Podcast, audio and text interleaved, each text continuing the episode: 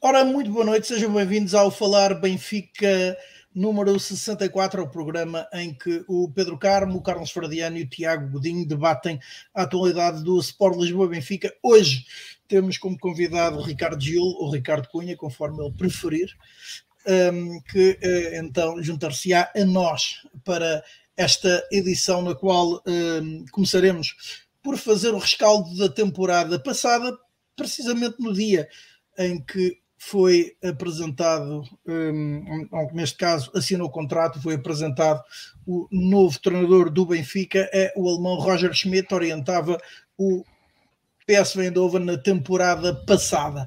Um, a seguir, portanto, a seguir ao rescaldo, uh, perguntamos uh, ao painel e também, já agora, a quem nos segue, o que esperam um, de Roger Schmidt uh, e também tentaremos antever aquilo que o alemão pode esperar uh, do Benfica. Uh, analisaremos também os potenciais adversários do Benfica na terceira pré-eliminatória da UEFA Champions League. São, serão eles o Sturm da Áustria, o União Saint-Gilloise da Bélgica, o Mónaco e ainda o vencedor da segunda pré-eliminatória, que envolve os dinamarqueses do Midland, havendo ainda a possibilidade de defrontarmos o Fenerbahçe, a equipa turca que acabou de contratar o anterior treinador do Benfica, Jorge Jesus. Uh, analisaremos também a notícia que dá conta do aumento de 40 para 60 milhões de euros do valor do empréstimo obrigacionista emitido pelo Sport Lisboa e Benfica, cuja oferta de, de subscrição terminará sexta-feira. Uh, concluiremos, como sempre, com o rescaldo do momento das modalidades Hum, também eh, lembrando, eh, começando por lembrar que este fim de semana decorrerá na Altice Arena a Final Four da taça EHF em handball, em que o Benfica começará por defrontar os polacos do Wisla Plock. Ora, boa noite, Ricardo. Pedia-te uma pequena apresentação para quem uh, não te conheça um, e também uh, perguntar-te, uh, ou se queres começar diretamente logo com o teu rescaldo da temporada 2021-2022. Ora, boa noite. Antes de mais, agradecer o convite uh, deste podcast Falar Benfica, que costumo ver regularmente. Um, também boa noite a quem nos está a acompanhar. Uh, é um prazer e um privilégio estar, estar aqui convosco. Eu já conheço e sou amigo do ilustre Tiago Godinho, e do ilustre Pedro Carmo. Não conheço os restantes, um, mas pronto, acho que vai ser um, para mim é um prazer estar aqui a debater o, o nosso clube. Uh, eu tenho 47 anos, nasci em Lisboa, sou sócio do Benfica desde 1990. Tenho o Red Pass, ou tinha neste caso, porque este último ano, uh, também devido à pandemia, interrompi, mas tinha Red Pass desde 2010. Um, portanto, era bastante assíduo no, no, Estádio da Luz. Agora, este último ano, não tanto, mas não quer dizer que não acompanhe as incidências e o dia a dia do, do clube esteja informado. Em relação ao rescaldo da, da, época anterior, bem, eu acho que já bastante foi dito. Acho que poderemos resumir um, em traços largos a campanha na Champions League. Acho que é mais ou menos unânime que fizemos um, uma campanha que não envergonha os pergaminhos do clube, até porque de um passado recente tivemos, não tivemos campanhas assim tão boas, nem, a maioria das vezes nem sequer passávamos a fase de grupos, e portanto, não querendo dizer que o Benfica não possa sempre ambicionar e sonhar algo sempre mais alto, acho que uns quartos de final não. Se disséssemos que todos os anos o Benfica poderia chegar aos quartos de final, acho que não, não envergonha realist, realisticamente até em termos de competitivos com os grandes tubarões da Europa. Acho que passar a fase de grupos é sempre aquilo que o Benfica, pelo menos, deve ambicionar. Portanto, em termos de campanha europeia, até se pode dizer que surpreendeu, em contraponto com, pronto, com, a, com a campanha nacional que, infelizmente, uh, não correu como esperávamos. Uh, creio até que tivemos, em termos estatísticos, uh, houve, foi um ano horrível em termos de uh, derrotas, empates, não, não, não tenho os números presentes, um, mas o Benfica, eu, eu, eu, eu, lá, eu posso dizer que podemos aceitar que o Benfica não possa ganhar sempre, mas o Benfica tem que lutar por ganhar e este ano não se viu isso. Uh, e não se viu até porque ficámos em terceiro lugar e temos novamente que disputar uma pré-eliminatória. Portanto, a campanha nacional não, não conseguimos as taças, o campeonato foi paupérrimo e, portanto, só podemos dizer que foi super negativo e que para o ano esperemos que, que as coisas corram muito melhor. Tu achas que o Benfica não jogou para ganhar, conforme disseste? Ou achas mesmo? Ou, uh, mesmo, ou foi mais mesmo por manifesta incapacidade? Sim, sim. Ou, ou se notava, ou se se notava que, uh, que é um o Benfica era uma equipa impotente para, uh, para ganhar determinados jogos. Sim, é um bocadinho as duas coisas. Eu acho que, aliás, está relacionado. O que ainda não deixa de ser mais estranho, porque na Europa, contra grandes clubes, o Benfica até apresentou, pronto, não, não se pode dizer que tenha dominado os jogos ou, ou controlado, teve que jogar um bocadinho mais defensivamente na transição ofensiva, mas o Benfica fez bons jogos, conseguiu bater-se quase de igual para igual, pelo menos em termos de resultado as coisas uh, funcionaram. E no campeonato, ou por incapacidade, por demérito, ou também, eu acho que em alguns momentos parece que não houve a mesma atitude. Acho que houve ali fases da época que, e até os adeptos estiveram um bocadinho desligados da equipa, houve contestação em alguns jogos, e portanto houve ali um ambiente e um clima de desconfiança ou de falta de confiança dos jogadores em que as coisas realmente não, não correram bem. Podemos falar de incapacidade tática, incapacidade da qualidade individual dos jogadores, mas também acho que em certos pontos e em certas alturas uh, parece que houve ali um bocadinho de aquele fator X, aquele fator extra de meter um bocadinho mais de intensidade, de garra para poder vencer os jogos, e isso não se viu. Hum, ora, eu posso juntar aqui os números, eh, tu disseste que não tinha juntado, vou juntar aqui Sim. alguns, eh, recorrendo-me uh, de um texto de rescaldo da semana passada do Benfica Independente. Ora, o Benfica um, fez 55 jogos oficiais e há 13 temporadas que não tinham registro tão negativo em termos de percentagem de vitórias, 58,2%, que é o pior registro desde 2007, 2008 e que só por duas vezes nos últimos 25 anos é que o Benfica somou mais derrotas, 11.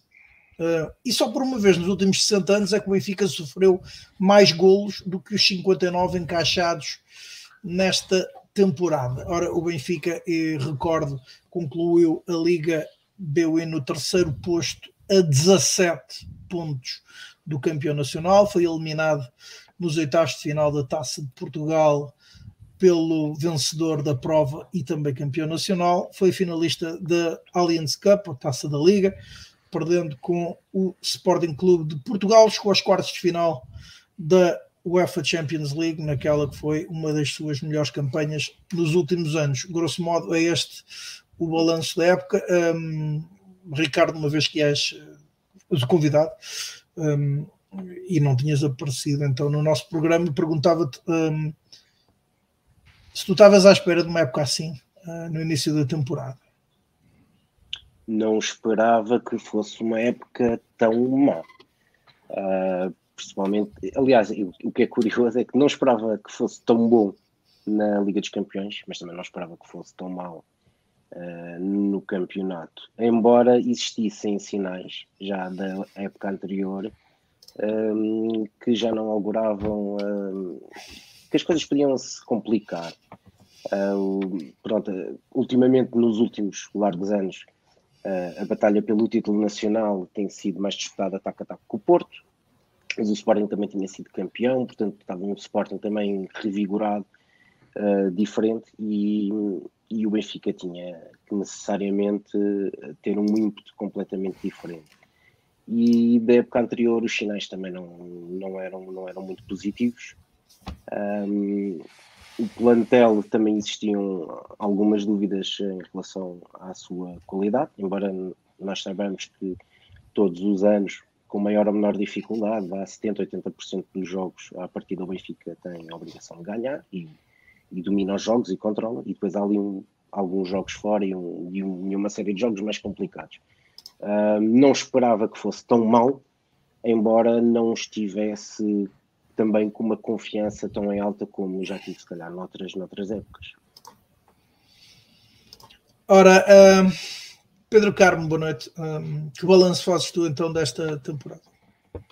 Ora, boa noite, saudações benfiquistas a todos. Um grande abraço ao meu amigo Ricardo, muitas saudades de te ver nas relotes, pá. Vê lá se o ano, na próxima época, se as coisas voltam ao normal, todos fazemos falta.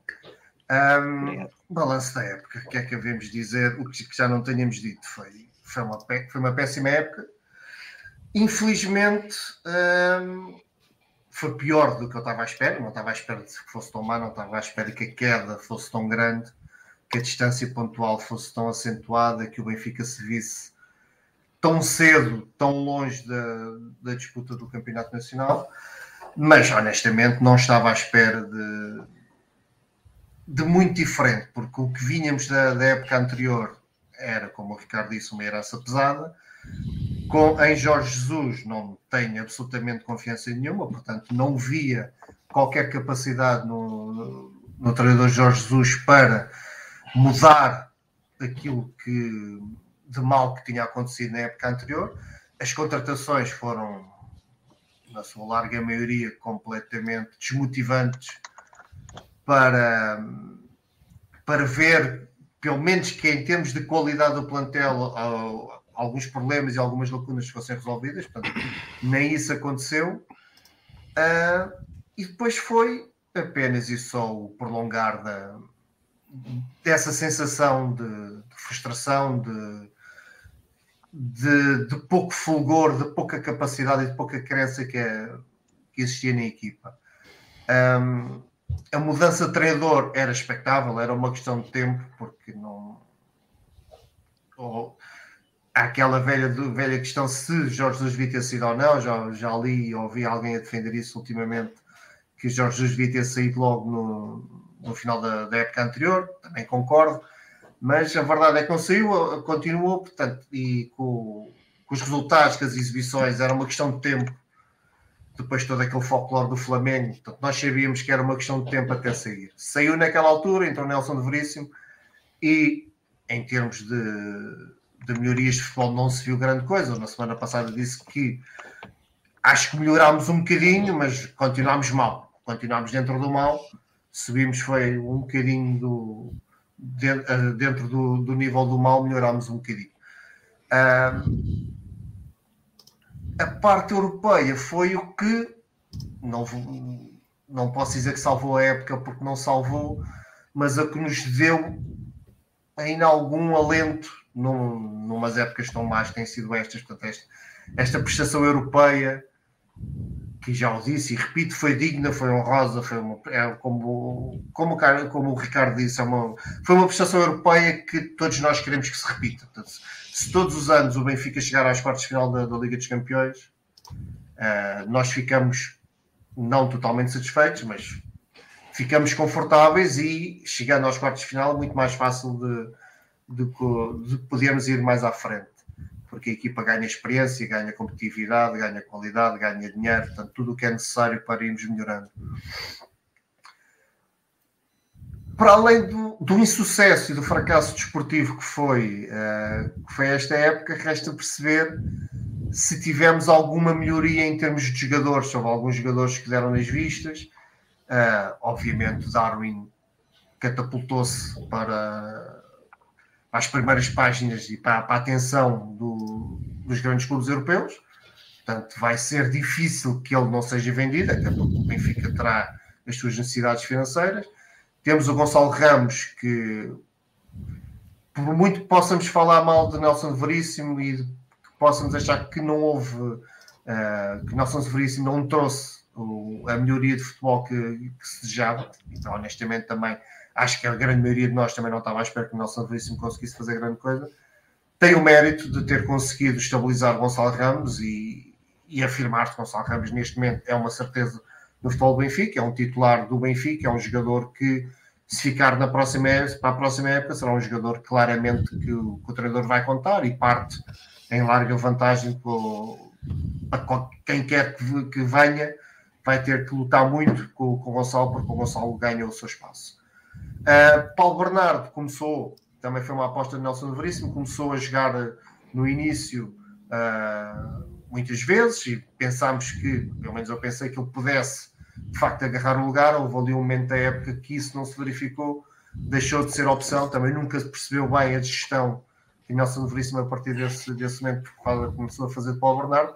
Mas a verdade é que lhe deu uns minutos e penso que também cimentou Paulo Bernardo, pelo menos no plantel do Sport Lisboa Benfica. Pedro, Pedro, não, não percas o raciocínio, mas gostava não. já agora que tu e eu, depois o Tiago Carlos e eventualmente também o Ricardo, um, juntassem uh, esta questão aqui com o Ricardo, com o Ricardo Geraldo levanta. Claro que sim, claro que sim, claro que sim. Não, não, há, não há como dizer que não, que se, por exemplo, o Roger Schmidt tem entrado no, em janeiro, já tinha meia época de trabalho, já conhecia os jogadores, os jogadores já conheciam ele, ele já conhecia os Mas o homem estava a trabalhar, ó oh, Carmo. Claro, claro, não, mas eu estou a dizer se, se. Uh, por exemplo, o Ruben Amorim também estava a trabalhar e, e veio, veio, para o Sporting uh, a meia da época. Portanto, uh, não, não, estou a dizer que fosse o Roger Smith, provavelmente ele se seria um outro, eventualmente. Se era o treinador que o Benfica queria, ele provavelmente não vai. Há uma série de, de, razões que levaram o Benfica a manter o Nelson Veríssimo e não apostar no, no novo treinador. Uh, teria os seus riscos, é verdade, teria o risco da, da época ser demasiado má e o treinador entrar uh, para a nova época já um pouco uh, debilitado na opinião pública dos adeptos do, do, Benfica, mas eu penso que as vantagens uh, poderiam ultrapassar, suplantar o, as desvantagens, mas uh, não foi essa a opção da direção. Se Nelson de Veríssimo deixa alguma coisa para, para, para o novo treinador, acho que deixa muito pouco. Uh, o o pouco que deixa será mesmo alguns jogadores que, que, que ele, que ele conseguiu que, com que tivessem minutos de, minutos de competição nas pernas, que se tivessem dado algum nas vistas, essencialmente o Gonçalo Ramos e o, e o, e o Paulo Bernardo, de facto não vai deixar muito. No, o jogo, a qualidade de jogo da equipa e dos jogadores não de facto por aí não deixa grande legado mas também já sabíamos que viesse quem viesse, neste momento o treinador teria mesmo que fazer um reset total ao que foi o futebol do Benfica nestes, nestes dois anos. Um, e lá está. Um, eu percebo claramente a exigência, porque é o Benfica, estamos a falar do Benfica e quem, quem é treinador do Benfica tem que ter essa exigência, mas a Nelson Veríssimo não era com certeza aquela opção que nós tínhamos para comandar o Benfica durante seis meses, numa altura destas, e achar que era o Nelson Veríssimo que ia, que ia fazer milagres. Uh, nós não podemos achar que o que aconteceu com o Laje se vai repetir sempre, e esse é um, será um grande problema do Benfica se acharmos que isso, que isso vai acontecer sempre, que os treinadores da formação vão conseguir. Uh, quando passam para a equipa, para a equipa principal, vão logo conseguir uh, grandes feitos. Uh, portanto, uh, é verdade, Nelson Veríssimo não deixa grande legado para o novo treinador, mas acho que isso também era expectável. Tiago, boa noite. A ti deixo também esta questão que o Turgal levanta. Questão, não. Que, na opinião dele, a principal razão para ter ficado Nelson Veríssimo foi que nenhum treinador de qualidade quereria pegar no Benfica no navio a arder a meio e perder o campeonato. Boa noite é a possível. todos. Boa noite. Boa noite a todos. Um especial abraço e cumprimento ao Ricardo Gil. Partilho das palavras do Pedro Carmo. Saudades de ter nos relotes, mesmo que seja para discutir o Rui Vitória e o JJ. Uh, eh, portanto, mas acima de tudo, muitas saudades de partilhar com ele o benfiquismo. Uh, e espero que para o ano possamos para o ano, daqui a dois meses, possamos começar a fazê-lo. Sobre a questão do Turgal, sim, é possível que isso possa ter acontecido. Não sabemos se a direção também, também tinha isso em perspectiva ou se chegou a, a, a, pensar, a pensar nisso, até porque creio que aquele período conturbado de dezembro eh, que culminou com o afastamento da Taça de Portugal e depois até com a exibição eh, que o Benfica realizou no Dragão para o campeonato. Eh, e recordemos-nos quando o Benfica perdeu no Dragão para o campeonato, o Benfica ficou 7 pontos. eu tenho lido aí alguma imprensa que tem levado muita malta ao engano a dizer que o Benfica saiu do Dragão a 6 pontos. Não, o Benfica saiu do Dragão a 7 pontos. O Benfica saiu do Dragão a 7 pontos. Portanto, uh, o Benfica ficou. E a 7 pontos, se eu não estou uh, equivocado, até dos dois porque creio que o Sporting na altura estava em igualdade pontual com, o, com o Futebol Clube do Porto. Se a memória não me atrasou, foi exatamente isso, 7-7. Portanto, o cenário era muito, era muito complicado para alguém, para alguém, para alguém uh, que tivesse num clube e que tivesse a lutar por títulos. Por exemplo, eu hoje, uh, num grupo de WhatsApp, um benfiquista partilhava, devíamos tentar, ter tentado convencer o Roger Schmidt a vir em dezembro. eu, se estivesse no lugar do Roger Schmidt, por dois motivos. Primeiro, porque tinha contrato com o PSV, e depois, por outro, que estava a lutar pelo título da Holanda. Uh, Vir-se colocar em Portugal a sete pontos de distância com um plantel que não era o dele, eu também, se calhar, não vinha, não é? Uh, não, não, não me vinha arriscar a ser queimado.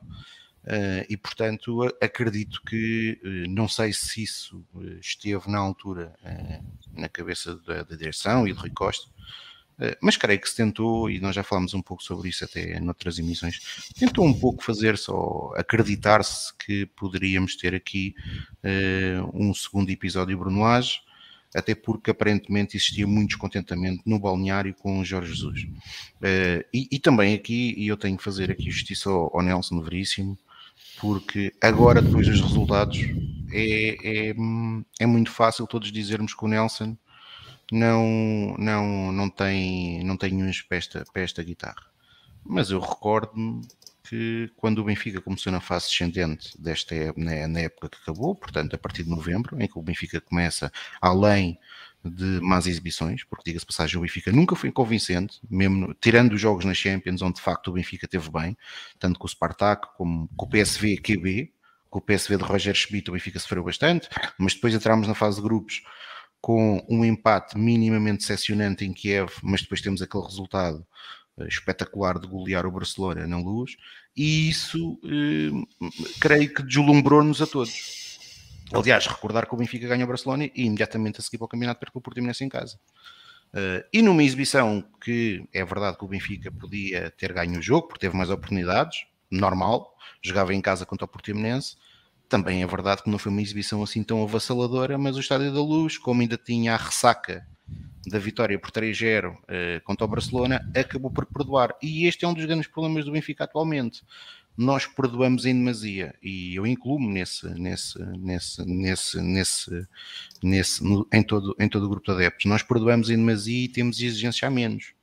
É por isso que aceitamos que uh, as equipas falhem objetivos essenciais, como eh, quando falham o campeonato nacional, nem o objetivo de, de, de, garantir o apuramento direto para a Champions a equipa consegue, eh, e depois eh, festejamos apuramentos para a fase de grupos como se fosse uma vitória da competição, quase.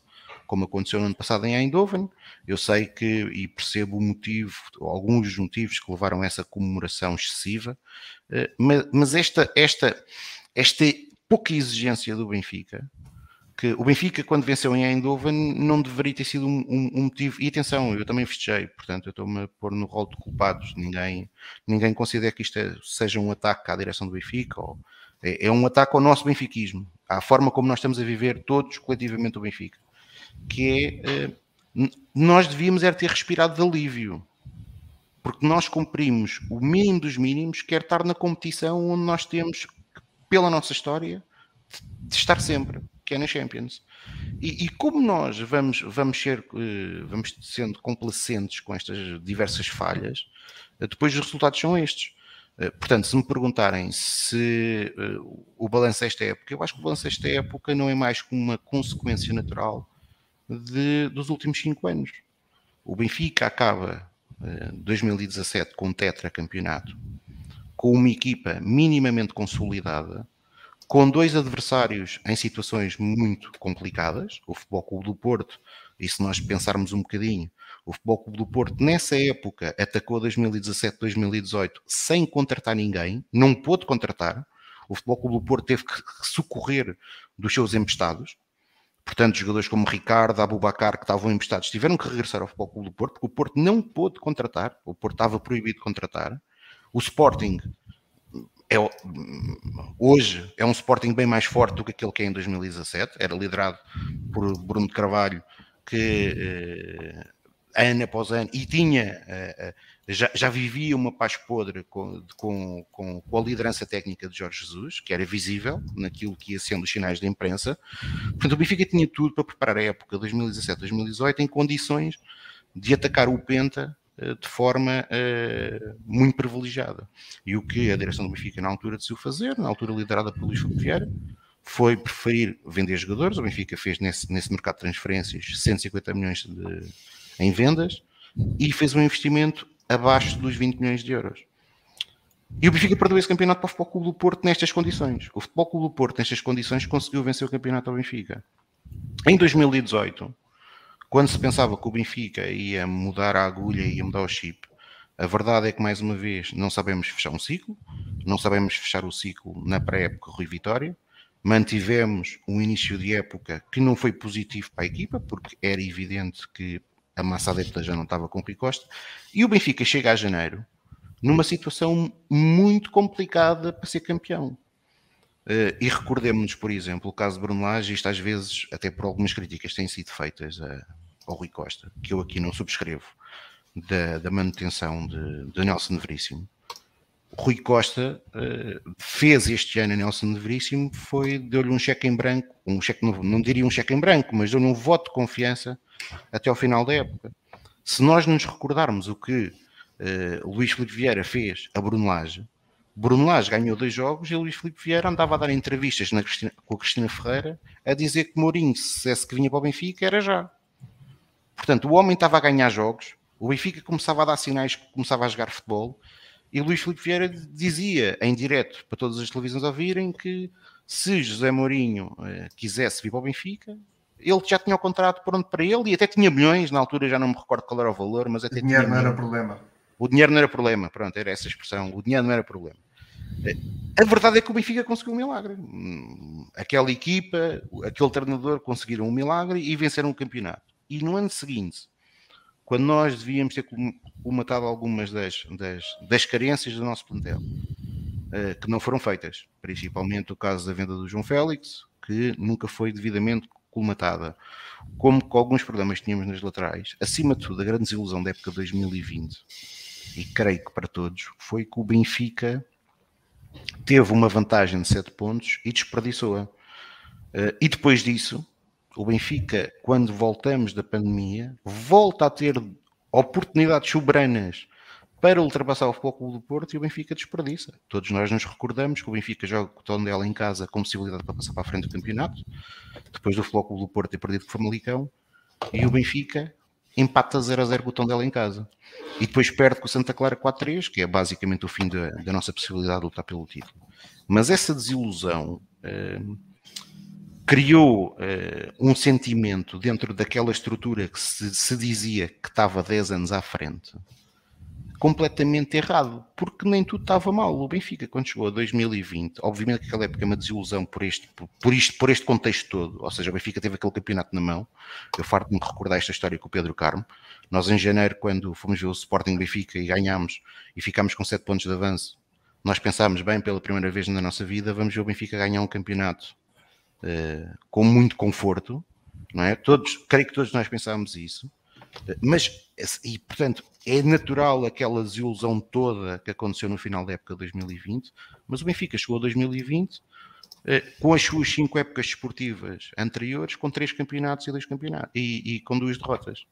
E o que eh, aquele que era o visionário e que era o homem que dizia que nós estávamos 10 anos à frente, conseguiu fazer foi isto. E eu vou pôr aqui as declarações da altura, porque eu acho que isto é relevante para nós percebermos também como é que chegamos até aqui. Sim, mas depois pedir de brevidade, mais Sim. brevidade, para chegarmos a esta época e, e podemos dizer. Vieira, mas eu vou, eu vou ser rápido com esta época. Vieira, Vieira era o homem que no dia 1 de junho de 2020, portanto, isto não foi há dois anos, isto não foi há dois anos, isto é no dia 1 de junho de 2020, dizia o seguinte: estes 15 jovens formavam uma equipa para lutar pelo título.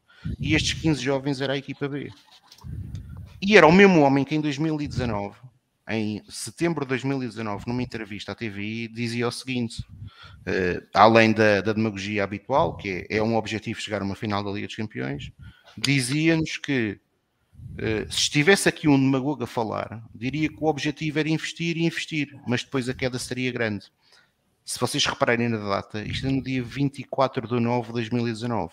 Recordar que uns meses antes o Benfica tinha vendido um atleta como João Félix por 120 milhões, que o Benfica não tinha feito por aí além um grande investimento nesta época, e que menos, do ano, menos de um ano desta entrevista, com em plena pandemia, em que tudo o que era instituições no mundo e empresas uh, pedia que existisse alguma cautela, Luís Filipe Vieira, numa fuga para a frente para vencer eleições, investiu mais de 100 milhões de euros num plantel, num treinador que claramente, independentemente da sua primeira passagem de ter sido bem sucedido ou não, eu continuo a considerar que a primeira passagem de Jorge Jesus é uma boa, é, é bem sucedida. Portanto, não, não apaga a história de Jorge Jesus no Benfica, mas Jorge Jesus não tinha espaço para voltar por um conjunto de coisas, uma delas até por o próprio Benfica e aquela própria estrutura ter colocado Jorge Jesus em tribunal. Portanto, aquele regresso foi deitar dinheiro para a rua e o Benfica perdeu dois anos. Perdeu dois anos porque estagnou um conjunto de jovens da formação que poderiam ter tido oportunidades e que nós já sabíamos, até pela primeira passagem de Jesus, que não iam ter. Não é por acaso que se há, coisa, se há coisas positivas desta última fase da época, e é a única positiva que eu retiro dos últimos 3, 4 meses, é efetivamente a aposta consolidada em Gonçalo Ramos, apesar de não estar a jogar naquele que para mim tem o seu lugar, que é jogar número 9, a aposta em Paulo Bernardo e eh, já nem falo nos últimos miúdos que foram sendo lançados. Mas isto era tudo coisas que nós sabíamos desde sempre que com Jorge Jesus não ia acontecer.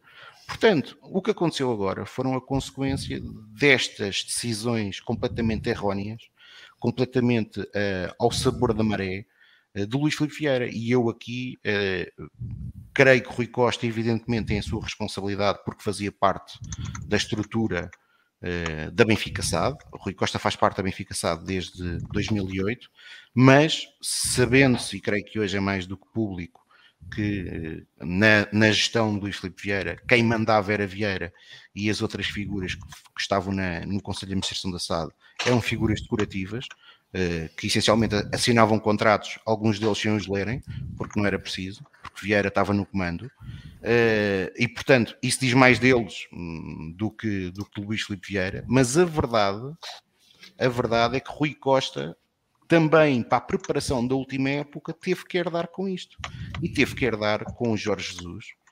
E, e, e, e aqui temos que ser sinceros: despedir Jorge Jesus significava para o Benfica um investimento de 14 milhões de euros. Portanto, eu consigo entender que não fosse de ânimo leve qualquer direção a avançar com o despedimento de Jorge Jesus. Eh, mas o resultado final, e concluo eh, este comentário com isto, para mim, esta época não é mais que a consequência de um conjunto de decisões eh, erradas que levaram ao sabor da maré, sem uma estratégia clara, que levaram a é, é, é, infelizmente à segunda época consecutiva a ficarmos em terceiro lugar. E aqui, e só para acabar mesmo, o Ricardo dizia bem que se calhar a única coisa positiva desportivamente desta época tinha sido a participação europeia.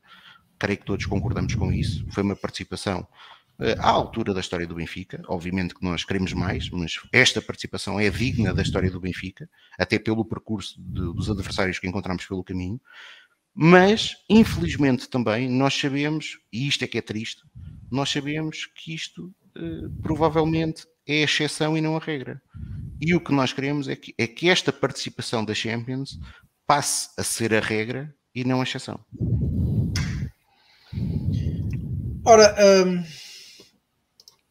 Carlos, após todos estes rescaldos, o que é que sobra por dizer? Uh, antes de mais, sobra dizer boa noite a todos os, os, que nos estão aqui a seguir ou que nos irão seguir depois na, nas plataformas alternativas. Uh, um agradecimento especial ao Ricardo de se ter uh, juntado a nós e ter aceito o nosso convite. Um, antes de mais, tenho que fazer aqui um comentário àquilo que foi aqui uma parte do, do, do discurso do Tiago. Eu não percebo efetivamente a crítica a Luís Filipe Vieira, porque ele estava certíssimo. Havendo um demagogo, comprando em excesso e sem critério, a queda seria grande. Portanto, o homem, na realidade, uh, apenas fez futurologia. Não é? é tens razão. E bem, e da boa. razão. Portanto, eh, há, há, uma crítica que eu não, não, não subscrevo, não consigo entender a razão de ser. Um, relativamente à, à, à, época, e, acho que uh, tem que ser olhada um pouco, não como, como uma época isolada, mas acaba por ser aqui um biênio desta, desta um biênio interrompido, mas um biênio desta segunda passagem de Jorge Jesus. Um, acho que, que, isto acabou por, por, por correr para a inevitabilidade uh, que, que, que, tinha mesmo que ser, Uh, e que apenas o facto de termos passado aqui um período uh, também uh, impactado pela pandemia no aspecto de um maior afastamento do, dos adeptos por causa dos estádios vazios, etc., que, que obviamente diminuem níveis de contestação, um, na realidade atrasou, porque eu tenho a ideia que se o, se o futebol se tem mantido sempre com, com adeptos no estádio, etc., muito provavelmente um, mesmo com esses custos financeiros que o Tiago elencou e bem, uh, a saída de Jorge Jesus teria sido uh, muito mais, teria ocorrido muito mais cedo do que ocorreu. Foi um erro este, este seu regresso. Aliás, se, se tiveram a oportunidade de, de, acompanhar, ou se não tiverem, pode, podem vê-lo em podcast, o, a última edição especial que, que, se, que ocorreu do, do, Falar Benfica no domingo passado, o João Diogo Manteigas disse na perfeição, ou elencou na perfeição as, as razões para as, pelas quais Jorge Jesus nunca poderia sequer ter regressado ao Benfica. Portanto, a partir do momento em que se fez essa, em que se fez essa asneira, essa, mais uma fuga para a frente, mais uma contratação um, usando a classificação que, que Domingos Taz Oliveira fez noutro contexto, para uh, resultados imediatos, uh, como tudo aquilo que é feito com, com pouco critério e com pouco planeamento, teve os resultados que teve. Um, Dito isso, chega-se ao ponto completamente uh, insustentável para Jorge Jesus, mas acho que há, um, há um, uma, uma, uma, ressalva que tem que se fazer uh, olhando ao prisma puramente desportivo da, da época.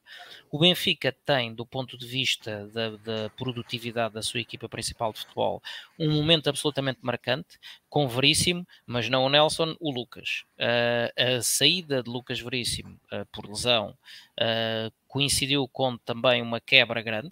Isto não, não são só os fatores da geneira que se fizeram e que foram muitos e, e que começam na escolha do treinador, que no, passam pela pela, pela estruturação do plantel, estruturação ou falta dela do plantel, uh, nomeadamente em posições-chave, como já falámos aqui tantas vezes, a de lateral direita, de número 6, para não citar mais. Um, mas uh, o Benfica uh, estava de alguma forma, e sim Rogério Tenreiro, o Luís Filipe fez bingo, na previsão.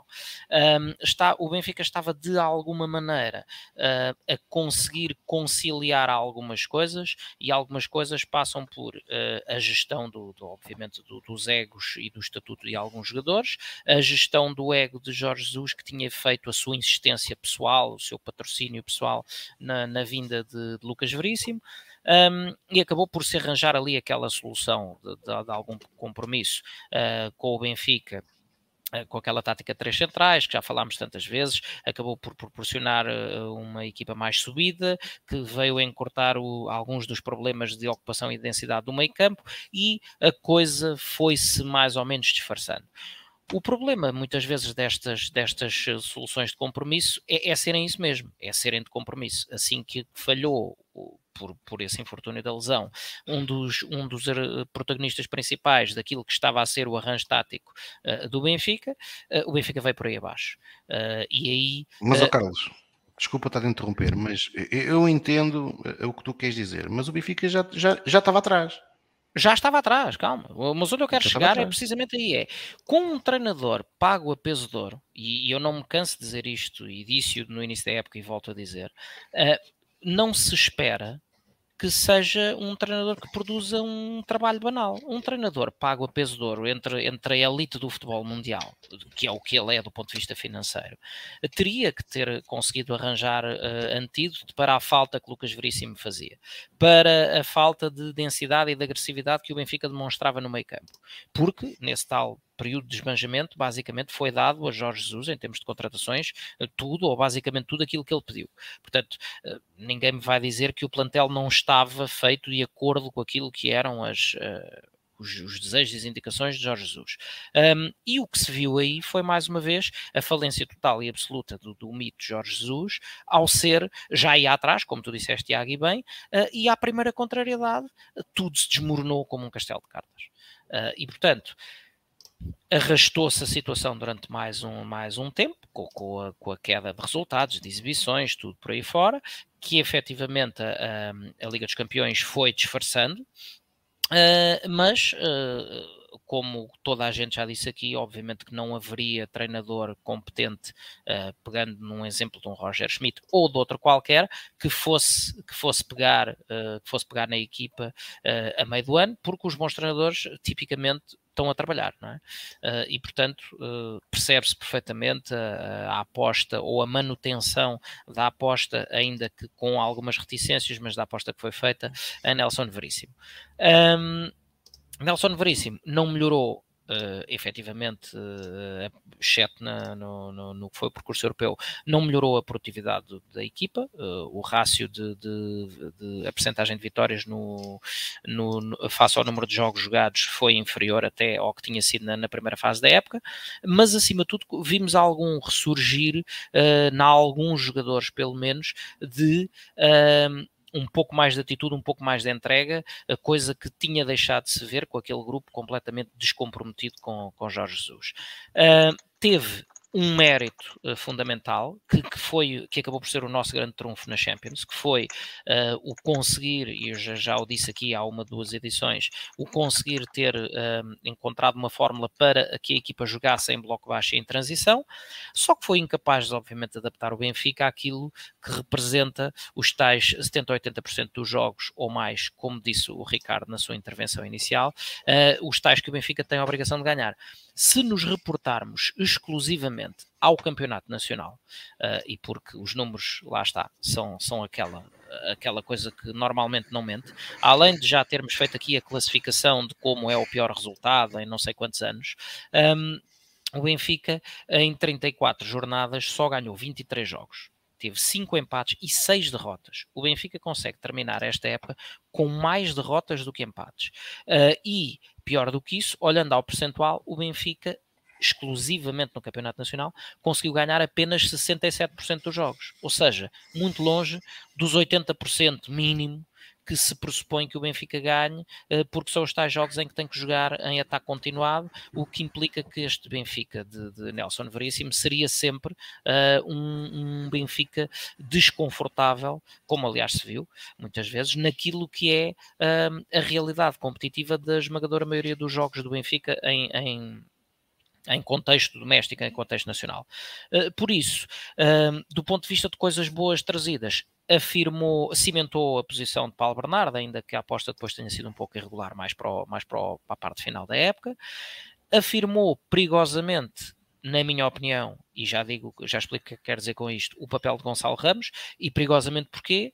Porque uh, Gonçalo Ramos é efetivamente um jogador de, uma, de, um, de, muita qualidade, de uma atitude, de uma entrega inexcedível, uh, mas acabou por ser colocado nesta posição meio de tapar buracos no tal uh, 4-2-3-1 em que se transformou a tática preferida de Nelson Veríssimo, em que tão depressa uh, fazia de terceiro médio como fazia de apoio aos avançados. E portanto jogou ali naquela posição híbrida, com muita entrega, com muita, com muita qualidade, mas afastando daquela que é para mim, na minha opinião, a zona preferencial onde Gonçalo Ramos tem que atuar, que é na posição número 9 na área, porque é um jogador com muito golo uh, e esta afirmação uh, que, futebolística que teve agora sob o consulado de Nelson Veríssimo uh, afastou-o do golo. Portanto, uh, corre-se aqui o perigo, por isso, é que eu, por isso é que eu considero que é uma afirmação perigosa, de se ter criado uma imagem descaracterizada de Gonçalo Ramos, um, ehm, e acho que se, se, se, seguir por aí é um óbvio desperdício, porque é, é na área que, que, Gonçalo Ramos tem que, tem que estar, porque é o seu terreno de eleição. Uh, depois lançou também, com, e assim com aproveitamento, apesar de muito pouco tempo, Henrique Araújo. Um, ehm, já não vou falar do, do, dos, dos, jogadores lançados uh, na, na, última jornada, as questões em torno de Tiago Veia, de Martineto, uh, já não vou por aí, ou até de Diego Moreira, uh, porque são, são obviamente questões de circunstância, mas relativamente a estes três especialmente, foi, foi, é ali o, o, que deixa do ponto de vista de, dos ativos do Benfica. Em termos de sistema, não. O, o, sistema, o modelo preconizado por, por Nelson Veríssimo, limitado ou não pelo, pelo, pelo que tinha, pelo material que tinha à sua disposição, é um pouco a antítese do, daquele futebol mais vertiginoso e mais permanentemente de, de tração à frente de, de, Roger Schmidt e, portanto, uh, taticamente, uh, espera-se é fazer um reboot completo. Uh, não, não vejo que tenha deixado nada, nenhum legado ao nível tático. De qualquer forma, fez. No, na medida das suas, de, de, dos seus conhecimentos, das suas possibilidades e, do, e da, da matéria que tinha uh, à sua disposição, fez o que sabia uh, no, no, na direta medida da competência que tem uh, e, e, tem, obviamente, essa cereja no topo do bolo um, de uma participação europeia muito digna, mas que aí estou perfeitamente com o Tiago. Aliás, fui crítico dos festejos exagerados quando se venceu o PSV ainda. Nas pré-eliminatórias para entrar na, na, fase de grupos. Um, e, e, na mesma medida do que, do que afirmei aqui quando saiu o sorteio, em que toda a gente nos dava como eliminados, aquele é o nosso terreno natural. É ali que, que o Benfica tem que estar. Passar, eh, entrar na fase de grupos tem que ser como nós chegarmos a casa, uh, darmos ao interruptor e haver luz, ou abrir a torneira e haver água tem, tem, que ser, tem que ser uma, uma coisa perfeitamente normal para nós. Passar a fase de grupos também tem que o ser, exceto em circunstâncias muito excepcionais, uh, mas tem que ser, mas nunca pode deixar de ser um objetivo declaradíssimo e, portanto, o território do Benfica, um, sonhando sempre com voos maiores, sonhando sempre com voos maiores, mas tem que ser apontar com realismo sempre a uns quartos de final, oitavos, quartos de final de uma, de uma Liga dos Campeões, tem que ser esse o objetivo normal uh, do Benfica. Uh, e, portanto, é uma época, uh, fechando esta minha, esta minha análise e, e, encerrando a resposta, Rui, é uma época, como já disse antes, para lembrar para lembrar. É uma época que não deixa saudades, mas que não se atreva quem quer que mande no Benfica a esquecer o que se passou esta época, porque se o fizermos é meio caminho andado para, para repetirmos a dose e, e, todos sabemos o que é que acontece quando se repetem experiências com os mesmos, com os mesmos ingredientes, é? e isso é o que todos nós queremos evitar. Ora, um, e tudo aquilo que queremos evitar exatamente é um, então a época catastrófica porque eu acho que é esse, pelo menos da minha parte, o uh, adjetivo a utilizar uh, relativamente ao que se passou. O presidente do Benfica, Rui Costa, decidiu mudar um, ehm, de paradigma. Uh, há já algum tempo o Benfica não tinha um treinador estrangeiro. O último, se não me engano, tinha sido Kika Sanches Flores. A partir de hoje, porque sim, foi hoje que assinou o contrato, o treinador do Benfica é Roger Schmidt, é alemão, treinava os holandeses do PSV Eindhoven e à chegada a Portugal ainda não tinha cinco minutos um, em solo uh, português, ou pelo menos fora da, da linha de, de alfândega. Um, disse, disse uma coisa que uh, já caiu muito bem junto da maior parte dos adeptos do Benfica. Amo o futebol e quem gosta de futebol gosta do Benfica. Um, quando surgiu a oportunidade, isso ficou na minha cabeça. Achei que seria muito bom para mim ser parte da família do Benfica. Estou entusiasmado por trabalhar aqui, num dos maiores clubes do mundo. Um, Ricardo, como é que tu vês esta chegada de, de Roger, Roger Schmidt uh, e já agora estas e eventualmente as outras declarações que ele produziu à chegada ao aeroporto uh, General Humberto Delgado. Sim, foi a frase, até se pode dizer que foi a, a frase do dia, uma frase marcante. Eu acho que parece que ele fez o trabalho de casa, porque um, a forma como ele falou, falou do Benfica dá a ideia que é, é mais do que, do que um clube, não, não querendo quase imitar o, o lema do Barcelona, mas acho que ele olha também para o Benfica de uma, uma maneira especial, a forma como falou de, de gostar de fazer parte desta família, eu acho que ele tem noção que é um clube que provavelmente, provavelmente não, estes últimos anos teve arredado do, dos títulos nacionais. Não é um clube que também, infelizmente, longe vai a, a glória do, dos anos 60, mas é um clube com uma história especial e eu acho que ele eh, tem noção disso. Um, até por ter noção disso e até por eh, pelas palavras eh, dele, eu acho que vai ser um treinador que vai casar bem com, com o ADN do, do clube. E agora falando um bocadinho até mais em termos de futebol, apesar de pronto, ainda não, não temos ainda não, não houve treinos, a bola ainda não começou a rolar e pronto, é tudo estamos a falar um bocadinho no, no campo das hipóteses e dos SES. Uh, mas olhando para, para o, as equipas que ele treinou e um bocadinho, pronto, também fiz um bocadinho de trabalho de casa, um, de falar com algumas pessoas e investigar e procurar saber um bocadinho sobre o modelo de jogo do, do Roger Schmidt e a forma como ele encara os jogos e treina. E acho que aquele ADN que já é mais ou menos uh, sabido publicamente, que a equipa provavelmente vai jogar de uma forma muito pressionante, com, com uma intensidade completamente diferente ao, ao que tivemos habituados na, mais recentemente, uh, com aquela vertigem, se calhar ofensiva, mas no bom sentido, uh, sempre com os olhos postos para, para a baliza contrária. Eu acho que existem aspectos uh, do futebol e da maneira de ele entender o jogo que acho que vão casar bem com os, com os adeptos do Benfica.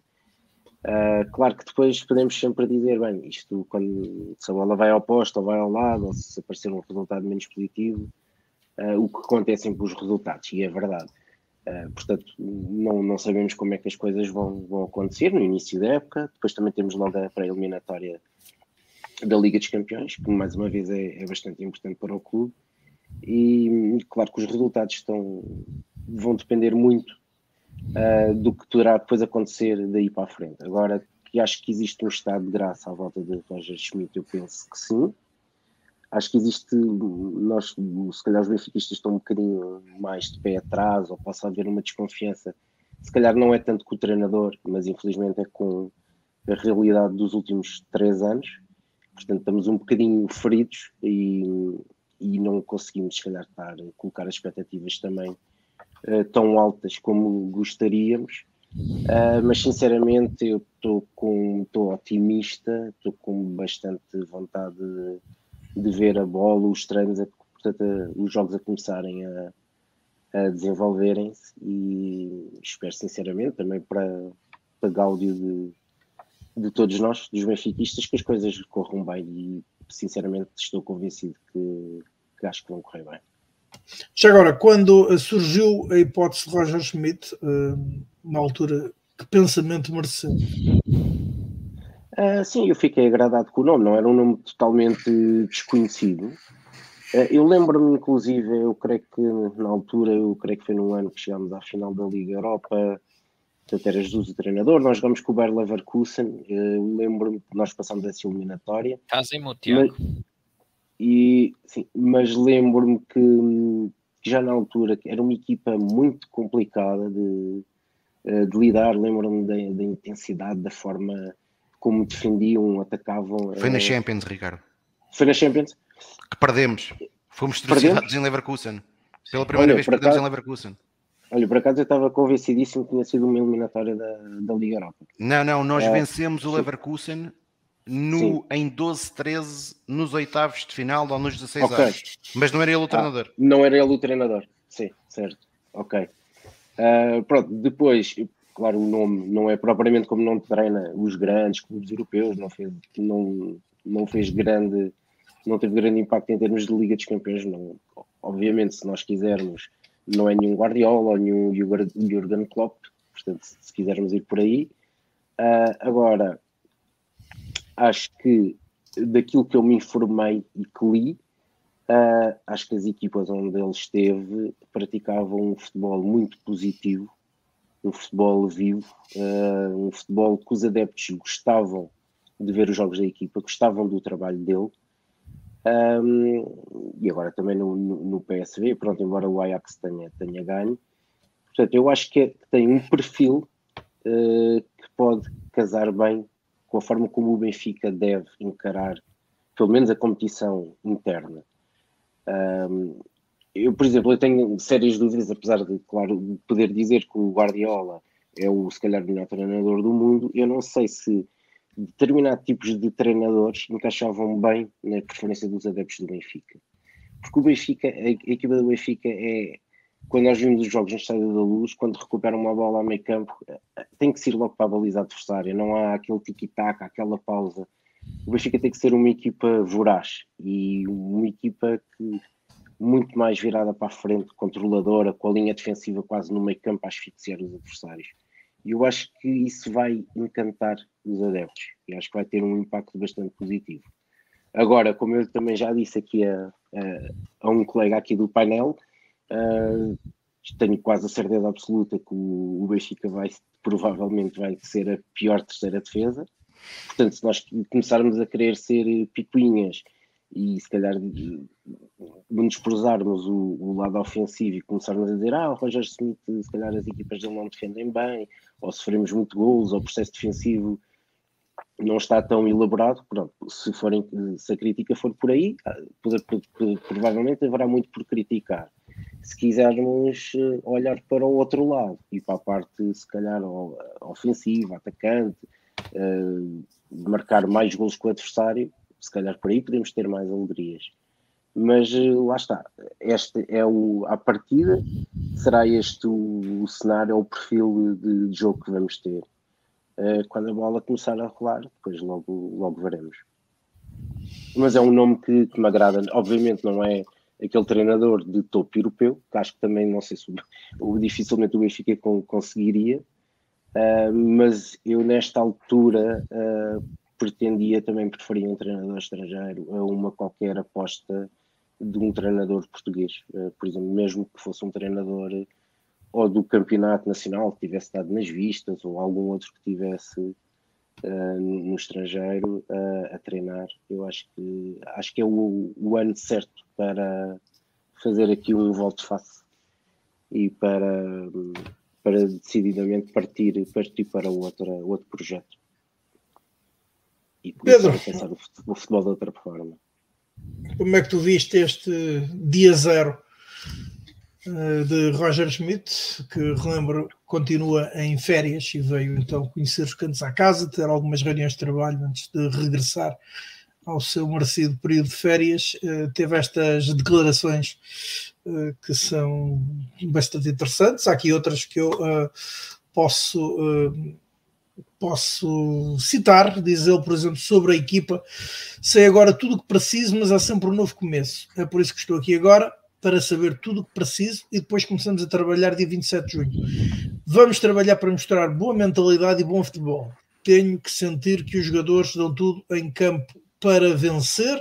Disse também ainda que sabe o suficiente da Liga Portuguesa, gosta de trabalhar em novas línguas, eh, ligas, perdão, tem experiência no estrangeiro, China e Países Baixos, Portugal é um grande país do futebol, estou ansioso para começar a minha experiência aqui no país e disse então que um, o Benfica tem um grande potencial no plantão atual e na formação e que agora na pré-temporada a equipa vai trabalhar para começar a jogar focado em cada jogo e relembramos que o Benfica começará a época com os compromissos para a terceira pré-eliminatória da Liga dos Campeões.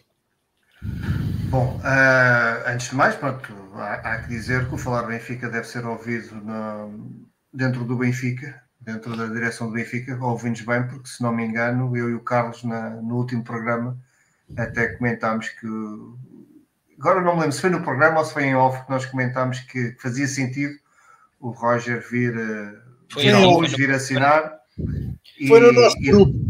E, e, depois voltar a, voltar, a, voltar de férias, tem, tem o direito às suas férias, mas que ficava muito bem vir, vir à luz, assinar, mostrar, ser apresentado, etc. Também falámos no X-Scala e foi o que se viu. Eles, eles andam okay. atentos. Eles andam eles atentos. atentos. eu acho que o Ricardo, o Ricardo usou a expressão certa que eu também queria usar, que era, acho que ele fez mesmo o trabalho de casa ele percebeu, o, quis perceber o que é que era o Benfica no, na análise que o Benfica Independente fez ao, fez ao Roger Smith, uma das coisas que, que me ficou, que foi dita, foi que, que, o, que o Roger, quando sai, os adeptos uh, sentem a falta dele, ficam com saudades. Ele é muito apreciado pelos adeptos de, dos clubes que onde passou.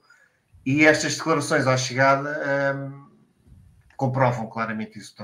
O Roger Schmidt entrou à Benfica, portanto, entrou logo a ganhar e esperemos que as equipas dele também, também tenham toda esta qualidade que ele, que ele demonstrou agora quando, quando chegou à luz. Um, eu concordo com praticamente tudo aquilo que o, que o Ricardo disse. Eu acho que de facto o futebol que o, que o Roger Schmidt, eu não conheço, eu não conheço o trabalho do, do Roger Schmidt, mas todas as análises, tudo, tudo aquilo que, que se fala do jogador, todas as análises são feitas ao trabalho e ao estilo de jogo do, do Roger Schmidt, é exatamente isto que o, que o Ricardo disse. E eu acho que esse estilo de jogo é verdade, é do agrado dos benfiquistas. E eu acho que isso às vezes também é um problema, porque nem sempre aquilo que é do agrado dos benfiquistas é o caminho ideal para um sucesso continuado. E é esse o meu grande receio do, quando ouço um, as análises ao, modelo de jogo do Roger Smith. Eu não tenho dúvidas que nós vamos marcar muitos golos. Também não tenho dúvidas que vamos sofrer muitos golos, como, como o Ricardo referiu. É, o Laurindo, o, o Laurindo diz já aqui ter o Benfica a atacar de forma vertiginosa, Ora, mas a revelar dificuldades defensivas e há uma sensação.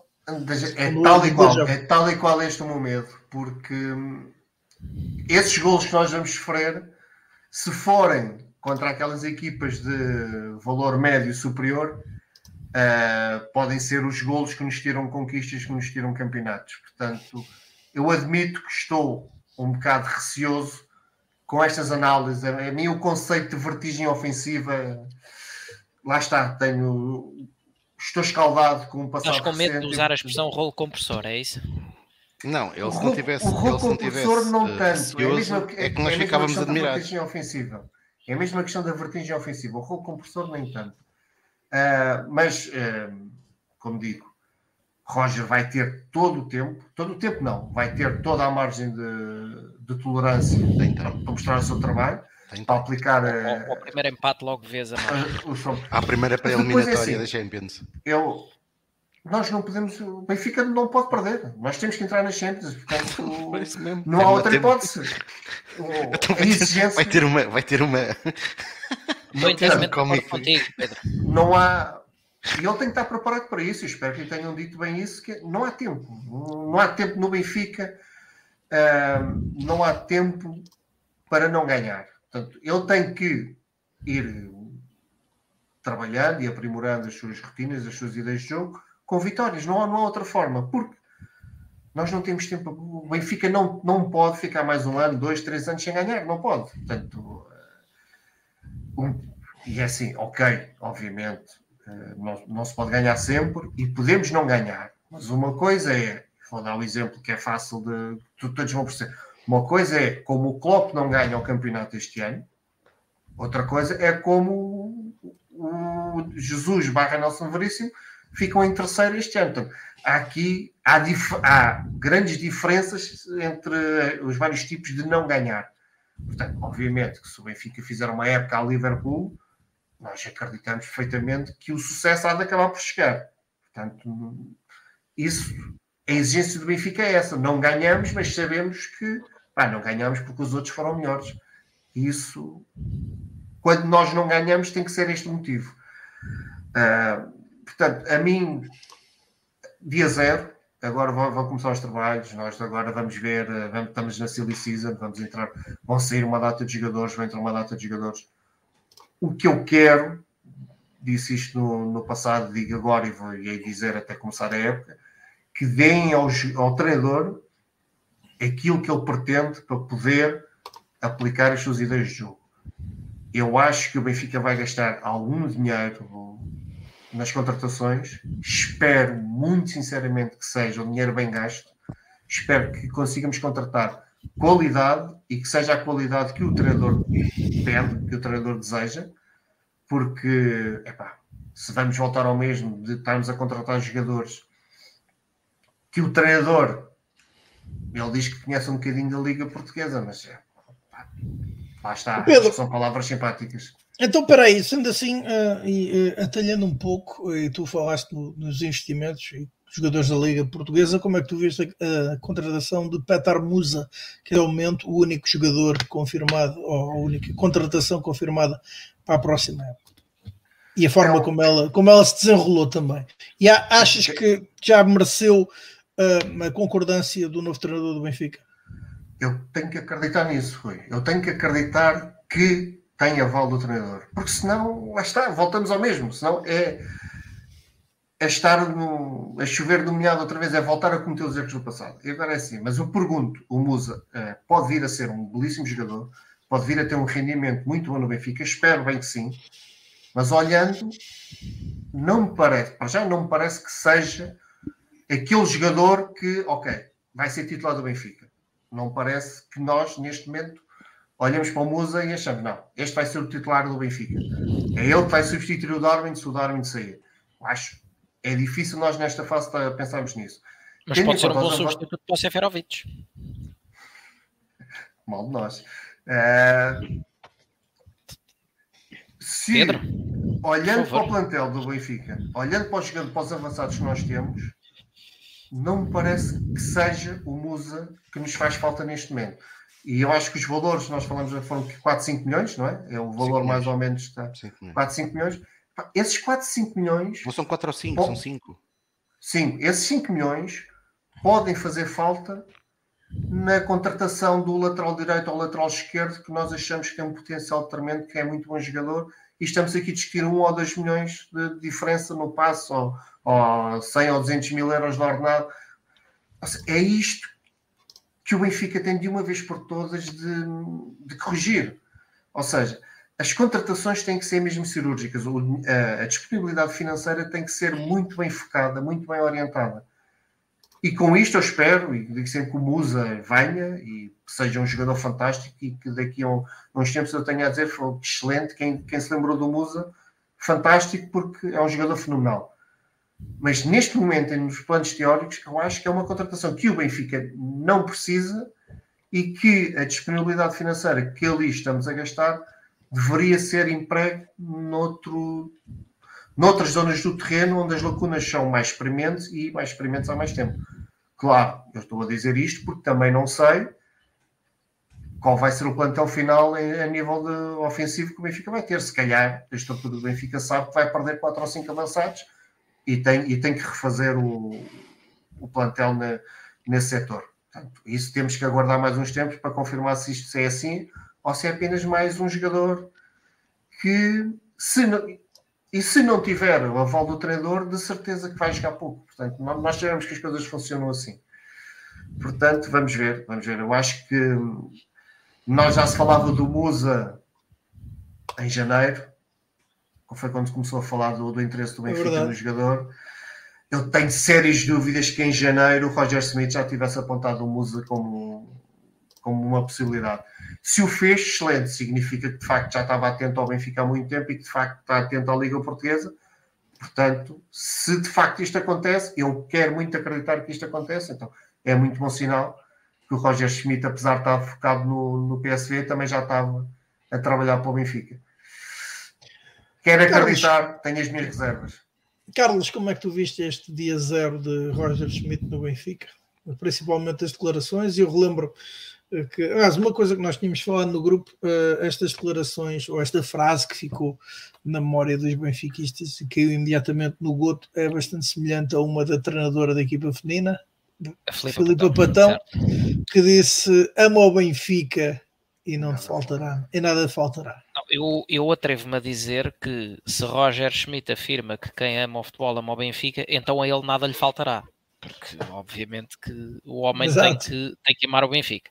Uh, e sim, discutimos isso em off, é, é uma daquelas punchlines que, que ficam, ficam no ouvido das pessoas, uh, são boas partes de merchandising e, portanto, tudo certo com, com essa frase. E além disso, tem, tem, o condão de marcar uma posição logo à chegada. Antes sequer de, de se dizer mais o que quer que seja, olá, bom dia, em, em português, e a seguir vamos ao, ao que interessa e, e marca-se logo uma posição, marca-se logo o território. Portanto, quanto a isso, uh, tudo perfeito, nada a dizer, e acho que é, acho que é, é uma daquelas declarações de monta que importam.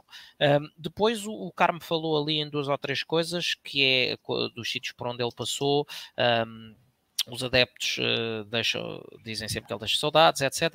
Um, eu uso o barómetro dos adeptos ainda de uma outra forma, que é, uh, é verdade que este ano foi o Ajax que foi campeão, mas segundo reza a crónica de, de, relatos que recebi, os adeptos do Ajax e os adeptos do Feyenoord ficaram extremamente contentes de Roger Schmidt se vir embora, uh, porque justamente tem, tem deixado uma boa marca de, por onde tem andado, esteve na luta até ao fim, uh, com aquele seu futebol positivo, uh, o que nos leva aqui a, a duas, a do, dois, duas notas uh, sobre o que é a minha observação a esta aparentemente conhecida e divulgada filosofia de Roger Schmidt. Um, que tenho aqui, tenho aqui dois comentários uh, de, de, dois Nunos, ambos meus amigos. Primeiro o Nuno Lopes, que disse aqui há uns quantos comentários atrás uh, que tudo isto é muito bonito, mas é o plantel é que decide 90% do, do, do do, do, do, que, do que resulta é? no, nos resultados da equipa, passa a redundância, ou seja, por muito bom que seja o treinador, se não, se não lhe derem matéria-prima, uh, sabemos que provavelmente não, não consegue fazer omeletes sem ovos, uh, mas depois o segundo comentário que foi o do Nuno Lucena e que vai um pouco ao encontro uh, daquilo que é a minha ideia. Eu sou, e quem, quem nos ouve, quem nos segue, sabe disso, sou sempre uh, no mínimo vá moderadamente, mas moderadamente otimista. Gosto sempre de, de ver as coisas da perspectiva do copo meio cheio. Um, e uh, o Nuno Senna disse ali uma grande verdade há cinco ou seis comentários atrás, que é uh, à data de hoje também não temos vertigem, também não ganhamos. Não é? Portanto, se, se, o, se, se, o medo de, de, de muita, de, uma, de uma considerável falange benfiquista é ai, a vertigem, vamos perder jogos, epá, eu se tiver que perder jogos, acho que prefiro perder jogos com vertigem atacante e com futebol jogado do que perder jogos na, nesta, nesta pasmaceira que, que, vimos muitas vezes uh, acontecer durante esta época do Benfica. Uh, agora, eu não acho, e, e, aqui é quando, quando separo as águas de, de, dessa, dessa observação mais, mais fácil que eu considero na minha opinião, mas considero mais superficial. Eu não, não, não acho que tenham que ser conceitos antagónicos. Eu não acho que isto é ou jogas na retranca e não sofres golos, ou tens vertigem atacante e portanto vais levar golos em barda.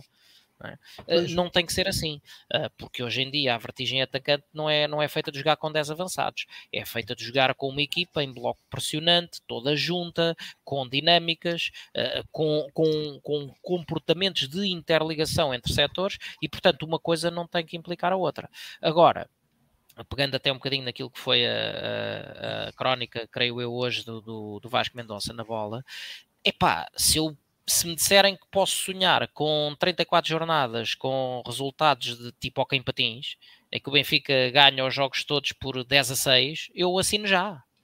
Porque se o Benfica sofrer, 60, sofrer 6 golos vezes 34 jornadas, mas marcar 10 golos vezes 34 jornadas, vai ganhar os jogos todos. Portanto, epá, uh, o Benfica tem é que marcar mais do que o que sofre. Obviamente que uh, costuma-se dizer que os avançados ganham jogos e que as defesas ganham campeonatos. E obviamente que é necessário uma, uma consistência defensiva que muito tem faltado. Um, que muito tem faltado ao, ao Benfica. Aliás, uh, voltando a olhar aqui ao, aos números só da Liga Nós, uh, o Benfica sofreu nada mais nada menos do que 30 golos em 34 jogos. E se formos depois estender a contabilidade para o resto da, das competições, como o Rui há bocado elencou quando, quando deu a estatística da época, o Benfica uh, teve mais golos sofridos do que jogos disputados esta época. Uh, e, portanto, a consistência defensiva, obviamente, que é importante. Mas só é importante porque o Benfica não fez uma época em que tenha marcado 200 golos porque se calhar se o Benfica tivesse marcado 200 golos, mesmo com, com um golo a mais ou dois a mais sofridos face ao número de jogos jogados, uh, tinha ganho troféus na mesma. Um, Portanto, eu não, não creio que, que, Roger Schmidt, nem de perto nem de longe, seja um treinador uh, com, com ideias do, do, século passado em que esteja preso só ao romantismo do, do, da vertigem atacante. Aliás, a prova foi, uh, e agora fazendo aqui um, um, um ligeiro parêntese, uh, quando se começou a cogitar o nome de, de Roger Schmidt, uh, eu comentei aqui, está gravado, portanto, toda a gente pode ver que não, nem, nem, percebia que houvesse assim o mega entusiasmo que havia, porque um, Roger Schmidt tinha, entre outras coisas, por exemplo, este ano, uh, uma eliminação aos pés do Benfica de Jorge Jesus. É? E portanto, tenho muita expectativa em relação a Roger Schmidt, não tenho uma certeza de que Roger Schmidt é a última bolachinha do pacote e, e a solução de todos os problemas do Benfica. Agora, fechando, fechando esse parêntese, um, se a Roger Schmidt forem dadas as condições para, para implementar o seu futebol pressionante, recordemos que nessa eliminatória em que o Benfica efetivamente conseguiu ganhar, conseguiu eliminar o PSV, mas o Benfica, mesmo ganhando o jogo cá, uh, sofreu a bom sofrer. E na Holanda, o Benfica teve efetivamente a felicidade do jogo. Portanto, o Benfica apurou-se, sim senhor, mas não foi nenhum passeio no parque. Portanto, o, um, se me dizem que é fácil marcar golos às equipas de Roger Schmidt, é, eu tenho algumas dúvidas que assim seja tanto. E portanto, se Roger Schmidt fosse um, fosse um, um treinador que se preocupasse apenas e só uh, com o, o, futebol atacante e que não se preocupasse com alguma consistência defensiva, uh, também não tinha terminado o campeonato em segundo lugar uh, e não tinha uh, tido o, o a, a, a, não tinha colocado a dificuldade que colocou aos seus adversários, neste caso concreto ao Ajax, para conseguir ser campeão com meros dois pontinhos de avanço. Não é? Isto não acontece a uma equipa que sofre golos uh, em Barda. Portanto, uh, acho que, uh, temos que temos que moderar aqui a opinião em dois fatores. Primeiro, o homem fez uma entrada uh, em grande, e sim senhor, e apoio integralmente aquilo que foi uh, chegar e, fazer desde logo declarações marcantes. Segundo, Roger Schmidt tem, do ponto de vista teórico pelo menos, uma perspectiva muito, uma, uma proposta muito positiva para aquilo que pretende para o futebol das suas equipas ponto assente, sim senhor. Concordo também com quem afirmou aqui que um, tem o tipo de proposta que agrada aos jogadores, eh, ao, à massa adepta do Benfica, porque no Benfica não basta ganhar, é preciso ganhar e jogar à Benfica, não é? Como, como nós gostamos de dizer, e portanto qualquer equipa que tenha uma atitude uh, de, de, de domínio sobre o adversário é sempre algo bem visto pela massa, pela massa adepta, pela massa associativa. Agora, tudo isto se prende em que o Benfica consiga livrar-se das gorduras excessivas que tem no plantel, uma série de jogadores que não acrescentam valor, e fazer as tais, não, não, não tem que ser 50, mas fazer as tais 3, 4, 5 contratações absolutamente cirúrgicas para que Roger Schmidt consiga apresentar o, o, uh, operacionalizar o modelo que defende para o futebol do Benfica. Porque se o Benfica não tiver um centrocampistas potentes, que a data de hoje não tem, se não tiver alas rápidos, que à data de hoje tem ali o caso especial de Grimaldo que ataca bem, mas defende pouco, e na direita sabemos o que é que acontece. Um, já não vou para já referir-me à, à, linha avançada, onde o Benfica está moderadamente bem servido, independentemente de sair ou não sair Darwin. Um, se o Benfica não tiver esse, esses 3, 4 ingredientes cirúrgicos, toda esta proposta de, de jogo de, tão, tão positiva e que tanto nos agrada, em teoria, no papel, de Roger Schmidt, não tem como se operacionalizar. E, portanto, eh, é absolutamente fundamental que agora o tal trabalho que o próprio Roger Schmidt, quando confrontado com a, com a, com a história de ah, Ricardo Horta e não sei o quê, chutou para canto e bem, e disse que sabia do valor que havia no plantel, sabia do valor que havia na formação e que agora ia tratar daquilo que são as contratações cirúrgicas que são necessárias, um, espero bem que lhe sejam dadas essas condições, porque senão, em vez de ser um ano zero, tal ano, como disse o Ricardo, e que eu concordo, de mudança total de projeto e de paradigma, arriscamos a que seja um ano menos um. Porquê? Porque fazemos a mudança do cabeça de cartaz, mas ao não lhe dar as condições adequadas àquilo que é a sua filosofia, o seu projeto, a sua ideia de futebol, começamos a queimar o homem ainda antes dele ter tempo de começar a apresentar resultados. E portanto, esse é para mim, o, o conseguir o equilíbrio dessa, dessas duas variantes é para mim o principal trabalho uh, que, que, Rui Costa tem naturalmente que, que fazer. Uh, e, e, e, pergunta aqui o Ricardo Gil quais são as contratações cirúrgicas. Já mencionei, precisamos de perceber se Lucas Veríssimo volta bem ou não, porque precisamos de um central rápido. Temos Morato, uh, temos Tomás Araújo para temperar com os mais experientes Vertonghen e Otamendi. não é que o Lucas Veríssimo também fosse propriamente rápido. Mas era mais é rápido. mais rápido que os outros. Otamendi e Vertonghen. Uh, precisamos de um lateral direito de qualidade indiscutível. Se Grimaldo sair, precisamos de um lateral esquerdo, obviamente, de qualidade indiscutível, mas mais do que tudo isto, ando nesta guerra desde que o Feza acabou, precisamos de um 6 a sério. E, e, e, volto a dizer uma, uma, coisa que já disse aqui e repito, e, uhum. mas vou repeti-lo mais uma vez. Um, Feiza tem, passem as aspas, muita culpa desta ideia romântica que se, que se entranhou nas pessoas de que ter ali um homem numa campo chega. Hoje, todos os nossos adversários em jogos importantes normalmente derrotam-nos com meio campos a três e nós é que continuamos com aquela ideia romântica que não precisamos de um meio a três. E, e temos isso e, tem, e, temos essa ideia muito por culpa da, daquilo que foram os anos de preponderância extraordinária de defesa que desde que começou a, a eclipsar-se uh, andamos uh, com um meio campo remendado ao tempo. E depois claro, como diz ali o Nuno Conceição se puder vir o novo Enzo para, para aquela para aquela para aquela função de box to box uh, quem tenha tido a oportunidade de ver o River Plate com o Colo-Colo uh, tem ali um cartão de visita uh, do que aquele jogador pode trazer, que é uma coisa absolutamente assombrosa, assim haja, assim haja disponibilidade financeira para o trazer, mas para o trazer já, não com aquela história de esperar por dezembro, porque isso não faz sentido nenhum. O Benfica tem decisões importantes já uh, a partir de junho e, portanto, a contratar é para ser já. Exatamente. Um, eh, ainda tu, Carlos, um, Roger Schmidt disse, uh, e eu já cito aqui há pouco, em relação à equipa, ele diz que pronto, uh, não é dia de falar em jogadores, sei que tudo decorre em segundo plano. E diz: em relação à equipa, é claro que precisamos de ajustamentos, mas há grande potencial na equipa atual e na formação. Sim. Um, concordas? Ou, ou, então, ou então com o plantel atual e havendo, segundo Roger Schmidt, potencial Sim. achas que ele foi. Eu acho que sem resposta, mas pronto. Inteiramente explorado. Achas que está Roger Smith em condições de explorar inteiramente o potencial para já dos jogadores que estão à sua disposição? Eu acho que a data de hoje é, é, acho que é um sim claro que ou um não claro neste caso que não foi não foi uh, totalmente explorado como provavelmente devia, nomeadamente uh, nos poucos mas que assim houve, ainda assim houve alguns jogos em que o Benfica estava numa posição um pouco mais confortável e poderia ter lançado jogadores noutro contexto e não como, por exemplo, foi lançado uh, Paulo Bernardo em Munique ou, ou Henrique Araújo uh, com o cronómetro a arder num jogo em casa em que depois ele acaba por marcar o gol do empate, etc. Uh, ah, portanto, poderia, poderia ser de outra forma.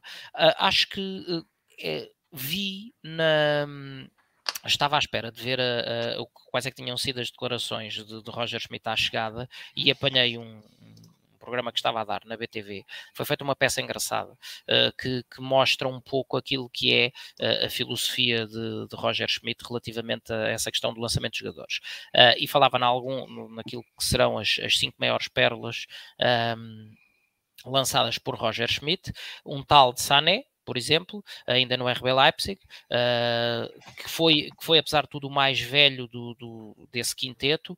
Kyle Havertz, que lançou com meros 17 anos.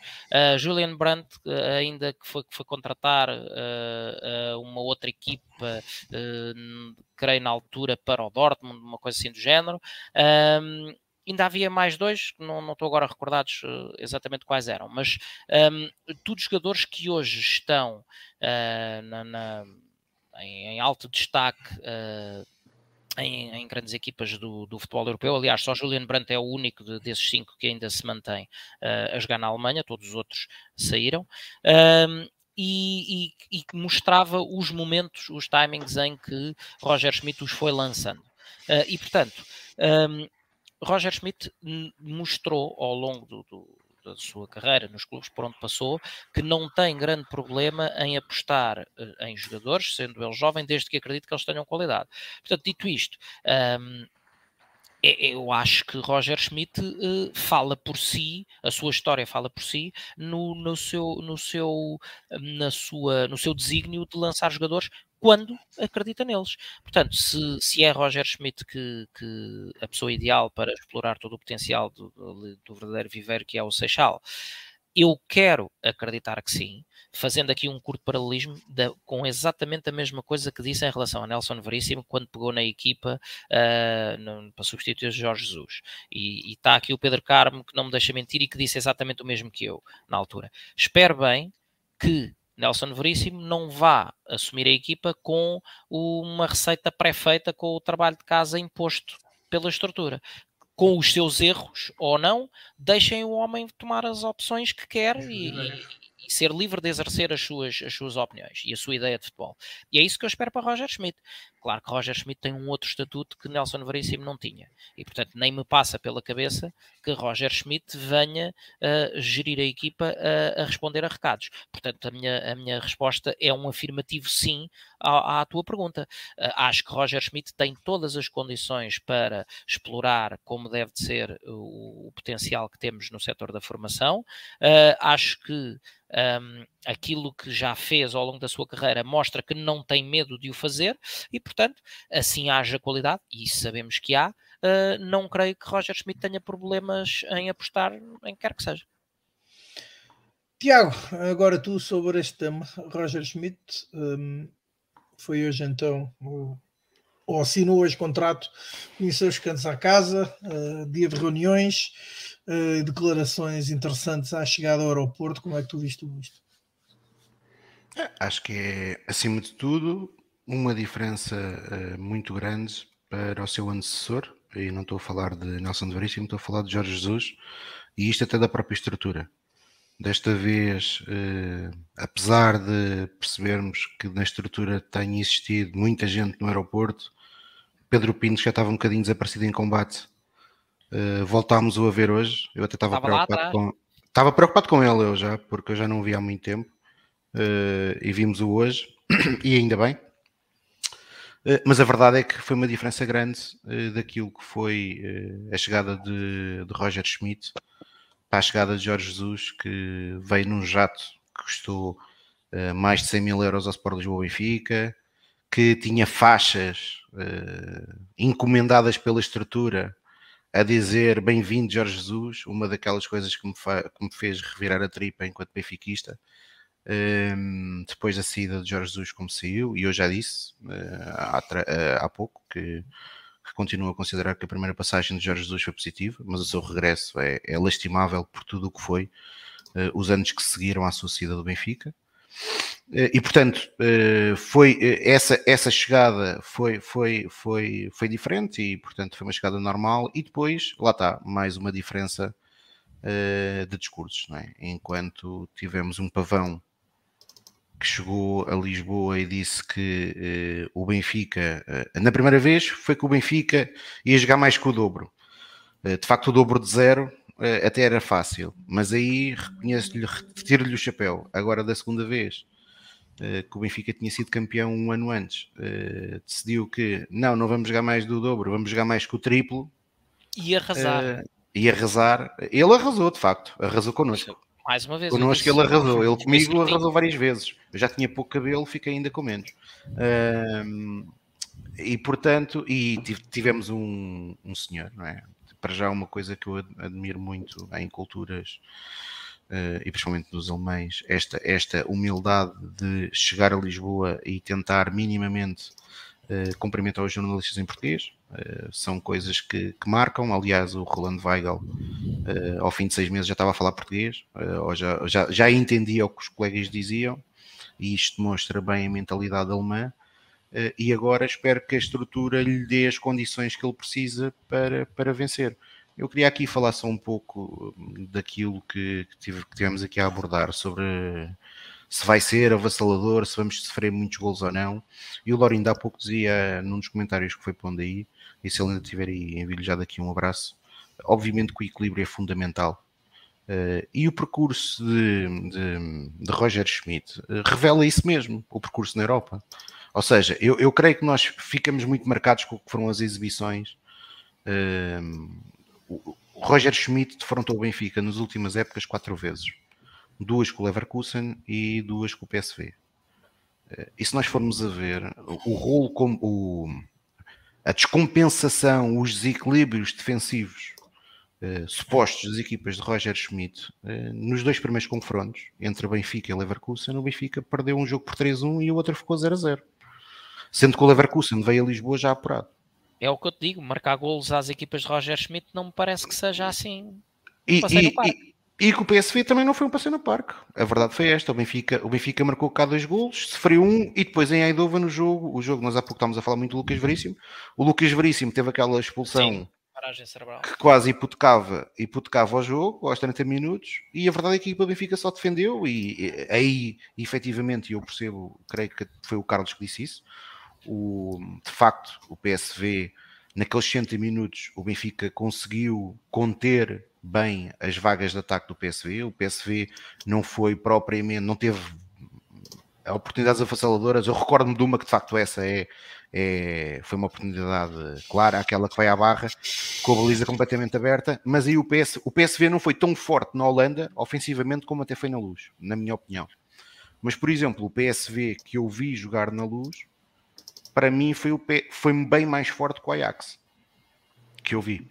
Uh, e, e, olhando aqui para o percurso do Roger, do Roger Schmidt, uh, e vou começar, e, não vou analisar o período na China, vou só uh, analisar as últimas seis épocas que ele teve, que ele teve na Europa. Portanto, no Salzburgo, na primeira época que ele fez, no Salzburgo em 2012-13, ele ficou no segundo lugar do, do campeonato, teve o melhor ataque e teve a segunda melhor defesa. No ano seguinte é campeão no Salzburgo, é quando dá o salto para o Leverkusen, é campeão, tem o melhor ataque e a melhor defesa. Aliás, coincidência ou não, um, destas seis épocas, a única época em que ele é campeão é este ano, e por coincidência é a única que ele tem a melhor defesa do campeonato. Em 15-16, já no Leverkusen, uh, e portanto estamos a falar de um campeonato que, como todos nós sabemos, uh, é, desculpem, em 14-15 no Leverkusen, em um campeonato fortíssimo como o alemão, ele fica no quarto lugar do campeonato alemão e tem o terceiro melhor ataque e a terceira melhor defesa. Para uma equipa que sofre muito golos, ser a terceira defesa menos batida na Alemanha não é propriamente mau. Em 15-16, novamente na Alemanha, com o Leverkusen, ele fica no terceiro lugar no campeonato alemão, fica só atrás do Dortmund e do Bayern Munique, tem o quarto melhor ataque, portanto, eh, a história do, de ser um futebol avassalador acaba aqui, até pela classificação, não, de nem se confirmar, e tem a terceira melhor defesa. Ou seja, volta a demonstrar uma boa consistência defensiva. E no próprio PSV, para nossa surpresa, ele no ano passado, na primeira época no PSV, o PSV é só o, é só o terceiro melhor ataque e tem a segunda melhor defesa. Este ano, por acaso, é o descalabro. Ou seja, ele até a nível, e isto depois vale o que vale, não é? Porque ele no ano passado ficou em segundo lugar, mas ficou mais 10 pontos do Ajax, e este ano luta pelo fim, até ao fim, pelo título de campeão, até a última jornada, mas tem o segundo melhor ataque, mas este ano o PSV tem a quarta melhor defesa no campeonato holandês, foram mais de 40 golos. O PSV. Este ano, de facto, é, é, é claramente o pior dele, a nível das equipas dele a nível defensivo.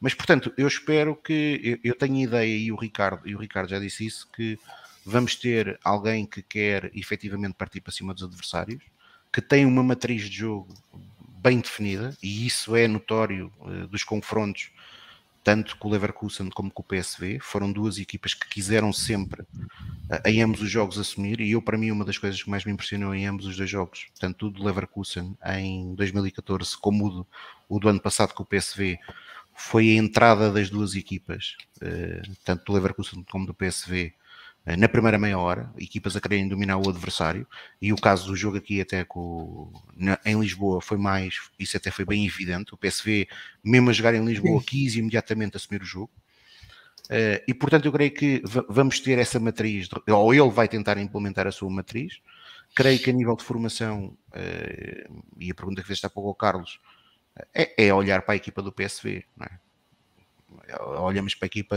do PSV, Mandueques, eh, Sangarés, o Madueque, que chegou à luz com 19 anos.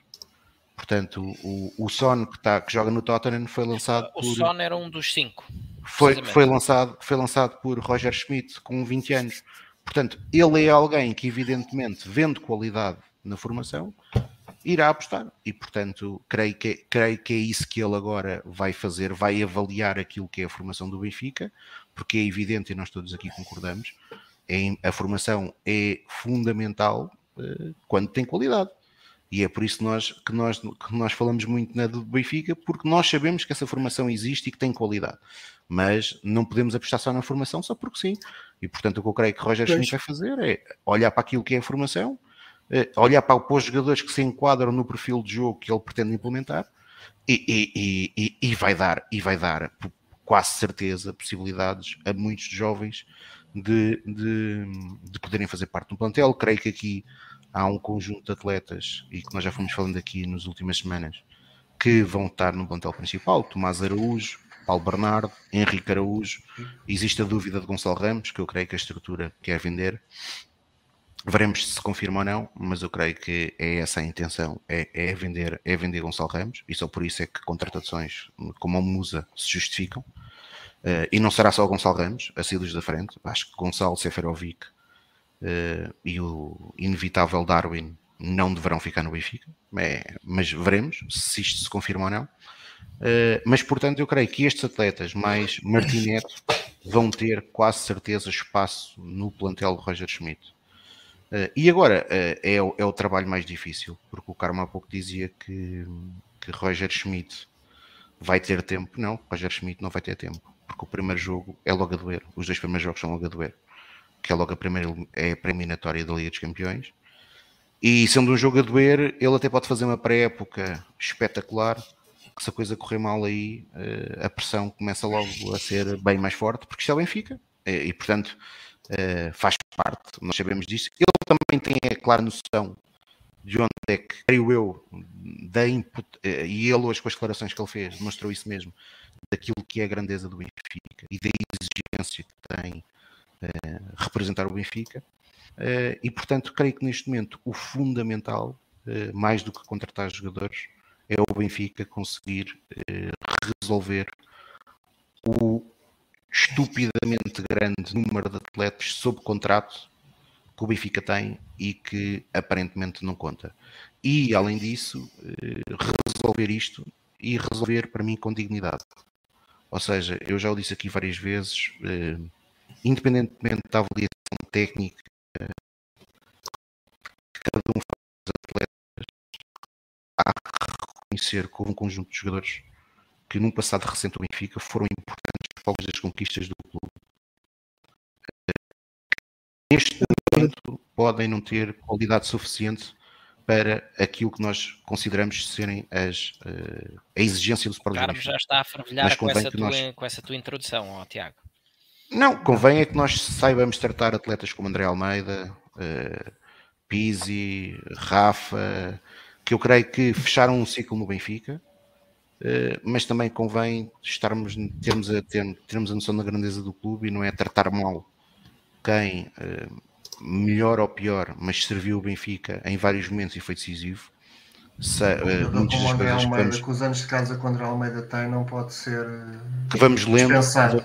Assim, Vamos ver. menos. Acho, acho, que há, acho que há que dar dignidade à saída dos atletas e portanto é isso que eu espero. É isso que eu espero que o Benfica, que o Benfica tenha a capacidade de fazer, mas é fundamental que faça isso rápido porque é, é preciso fechar ciclos, é preciso resolver casos para depois sim podermos, podermos olhar para aquilo que é o plantel eh, e reforçá-lo eh, de forma condizente àquilo que vai ser uma época muito difícil e que esperemos que seja uma época que, se- que- nos leve à retoma da conquista de títulos, principalmente aquele que é o mais importante de todos, que é o título de campeão. Por acaso, eu desses que tu falaste, epá, eh, se calhar sou só eu, mas eh, não vejo que, que Rafa esteja nessa situação. Acho que Rafa tem muito para ser explorado do ponto de vista desportivo. Eu acho que Rafa- assim eu acho que Rafa não quer. Eu acho que Rafa não Assim- quer. Assim Acho tenha a não cabeça no sítio. Se não, se não tiver, se não quiser, pá, Mas eu acho que Rafa não, não quer neste momento. Os motivos, não sei se. Há, há muita gente que fala em vários motivos, não vou especular porque também não sei, mas parece-me evidente que Rafa não quer. Uh, por aquilo até que foi o final da época. E acho que o Benfica deve, deve, ter, deve, deve encontrar a melhor solução possível, uh, como sendo verdade aquilo que se passou com o Grimaldo, uh, é, é, é, é, preciso o Benfica definir o que é que quer fazer com o Grimaldo. O Grimaldo fica e faz um ano e, e sai para o ano a custo zero, e eu acho que legitimamente em defender o Grimaldo para ganhar 3 a 4 milhões Prefiro ficar é com o claro. até, o, é até um ano e extrai a parte esportiva. Se ele estiver focado, sem dúvida. Sem dúvida. Ora, uh, sim senhor, e eu também concordo convosco. Um, e avançamos agora para o próximo tema da, da nossa agenda, um, que é precisamente um, os potenciais adversários do Benfica na terceira pré-eliminatória da UEFA Champions League serão ou será sairá deste grupo Sturm Graz, União São Giloise, Mónaco uh, e também uh, o Midland e eventualmente o Fenerbahçe. Como é que vocês veem o qualquer uma destas equipas ou que, um, que adversário gostariam de evitar ou outro que gostassem de uh, ter pela frente. E já agora pedia também maior brevidade, uma vez que o programa encaminha-se para o fim, ainda temos mais dois temas para abordar. Uh, que começa, obviamente, pelo nosso convidado, Ricardo. Bem, até para completar uh, um bocadinho a, a ronda anterior, um, eu estive aqui a investigar, estive a ver aqui um bocadinho as, as classificações das, das equipas. Mónaco ficou em terceiro na Liga Francesa, Midland segundo. Creio que até curiosamente a equipa na Bélgica, uh, como o campeonato belga depois tem um playoff, acho que eles ganharam, uh, ganharam o campeonato, mas depois no playoff quem se sagrou campeão foi o, o Bruges. Mas até foi a, a outra equipa que, que ficou em primeiro. De qualquer modo, pelos nomes, teoricamente, não, nós esperamos que, que o Benfica entre com o pé direito e que, e que passe qualquer um destes adversários. Um, agora, vai depender muito, lá está, da construção do plantel, que já foi aqui aflorado, um, de como é que vai ser feito essa essa junção entre a parte desportiva e a parte financeira.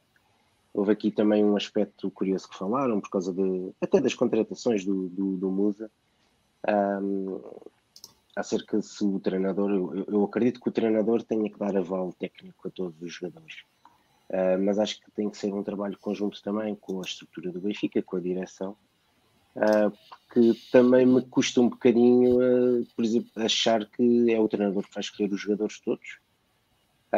Não, não acredito nisso e se calhar até seria um erro, até um bocadinho pelo passado recente que, que vivemos com, com o Jorge Jesus, que queria muitos jogadores, vindos do Campeonato Brasileiro, ou jogadores por ele referenciados, ou que gostava, e depois o treinador fica cá um ano ou dois e, e pronto, e depois é outra vez recomeçar do, do novo. Uh, de novo, e portanto tem que haver aqui um, um, equilíbrio entre a estrutura, o que é possível ter, o que é que é possível contratar, a aposta na formação, que, também é prioritário, e acho que meio dúzia de jogadores provavelmente poderão fazer parte do plantel principal, ou até inclusive a treinar com a equipa e jogar, a treinar com a equipa principal e jogar, jogar pela B. Agora, olhando pelos para os nomes, para os possíveis adversários, uh, teoricamente, claro que espero que, não só pelo historial, mas também porque acredito que o Benfica possa ter um plantel competitivo e com qualidade uh, para poder uh, ultrapassar qualquer um destes adversários. E, e, é, e, é, isso que esperamos. Agora, um, só na altura e com o desenrolar dos treinos e, e da construção do plantel é que poderemos ter também uma opinião quando for mais próximo, mais nós também termos uma opinião mais próxima uh, daquilo que poderíamos esperar na altura. Agora é mais às vezes a vontade e a convicção uh, e o desejo do que propriamente algo mais racional. Um...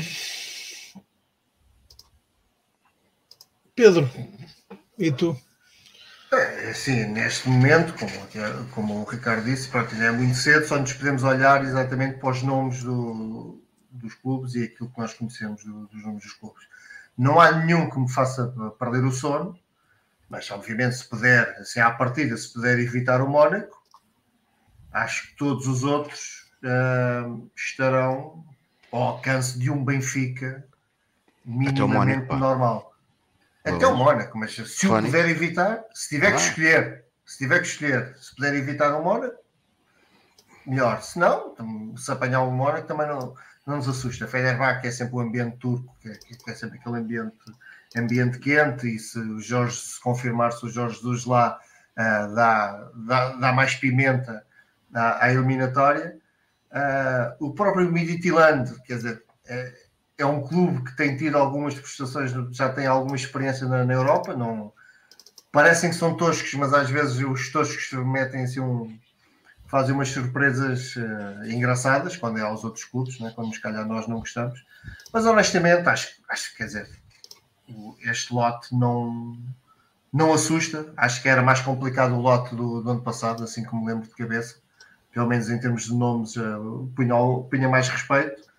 Mas lá está, isto é o jogo. Quando, quando a bola começar a rolar é que a gente sabe, portanto, lá mais para a frente quando tivermos melhor noção do que é o plantel, quando já tivemos alguns jogos da pré-época uh, para perceber como é que a equipa está a jogar, como é que é o, as ideias do, do treinador, conseguimos fazer um, uma melhor expectativa para, para aquilo que nos pode ditar o sorteio.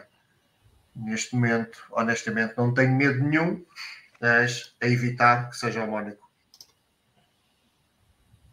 Eu já agora eu queria só. Sim. Eu queria, era, é um apontamento, é um a dois minutos, mas é, é, é rápido. Um, eu estive aqui também a consultar este ano o campeonato na, na Holanda. Uh, o PSV ganhou a supertaça ao Ajax e ganhou 4-0. Mas depois. Leva 5. Sim, sim. Mas, mas depois, no campeonato, que o Ajax que ficou em primeiro e o Feyenoord ficou em terceiro, não ganhou nenhum jogo. Uh, perdeu os dois jogos com o Ajax, empatou e perdeu outro com o Feyenoord. E, portanto, eu fazendo um bocadinho de advogado do diabo de mim próprio, porque eu estou com uma boa expectativa e tenho uma ideia positiva do, do, do futuro do Benfica, mas fica um bocadinho aquela sensação, será que... É aquele paralelismo, é forte, é? é for, forte com os fracos e, fra, e, e fraco, com os fortes. Um, pronto, era só mesmo este apontamento. Mas, ó, oh, Ricardo, oh, sim, Ricardo sim, sim. mas só, só, para acrescentar esse apontamento, isso, isso de facto são os números do campeonato. Mas ele depois ganha a supertaça ao Ajax, goleando, e ganha a taça, a taça da Holanda ao Ajax. Sim, sim, sim, sim, sim, sim, sim. Pois, é... é curioso, mas achei curioso porque há bocado estavas a falar da, da questão dos gols marcados e dos gols fritos, e eu tinha estado aqui a ver e por acaso fui consultar essa parte até para ver naquele confronto direto com os rivais uh, como é que tinha sido o comportamento. E pronto, há aqui esta discrepância na, na, nas taças realmente correu muito bem. Depois no campeonato não ganharam nenhum dos jogos. Mas pronto, isso vale o que vale. Carlos, o, é, o que é que tu ver. pensas? Eu, eu, aqui é quase, é quase aquela coisa do costume, como quando eh, fazemos o lançamento de um Benfica Tondela ou coisa parecida, com, com todo o respeito que o Tondela merece. Né? Qualquer um destes adversários é para ganhar, de forma inequívoca, sem, sem a mais pequena dúvida. Contudo, e ao contrário do Pedro, uh, eu não, não, não teria nenhuma predileção por, por evitar o, o Mónaco, uh, que apesar de tudo fez, uh, ainda, ainda há pouco tempo vimos enfrentar o Braga. Um, na, na, na Liga Europa, Agora, eu aqui a evitar um adversário é simples, evitava o Fenerbahçe, precisamente por dois fatores. Primeiro, o tal ambiente terrível que há sempre na Turquia, que é, é, é, sempre, é sempre muito complicado, e segundo, porque se se confirmar a questão de, de, Jorge Jesus não se, não se passa eh, não, não passa por uma questão de algum mínimo de receio de defrontar Jorge Jesus, isso para mim é, é perfeitamente indiferente, uh, mas uh, temo que para alguns elementos, seja da estrutura, seja dos que restem do plantel, um, o, o defrontar uma equipa treinada por Jorge Jesus uh, possa pessoalizar a coisa e desfocar os jogadores daquilo que é, os jogadores e equipa dirigente, etc. Não digo Roger Schmidt, que estará longe dessa conversa, mas, mas ao nível do, dos jogadores, uh, poderá desfocar os jogadores daquilo que é o objetivo principal, que é obviamente chegar, dominar o jogo e ganhar.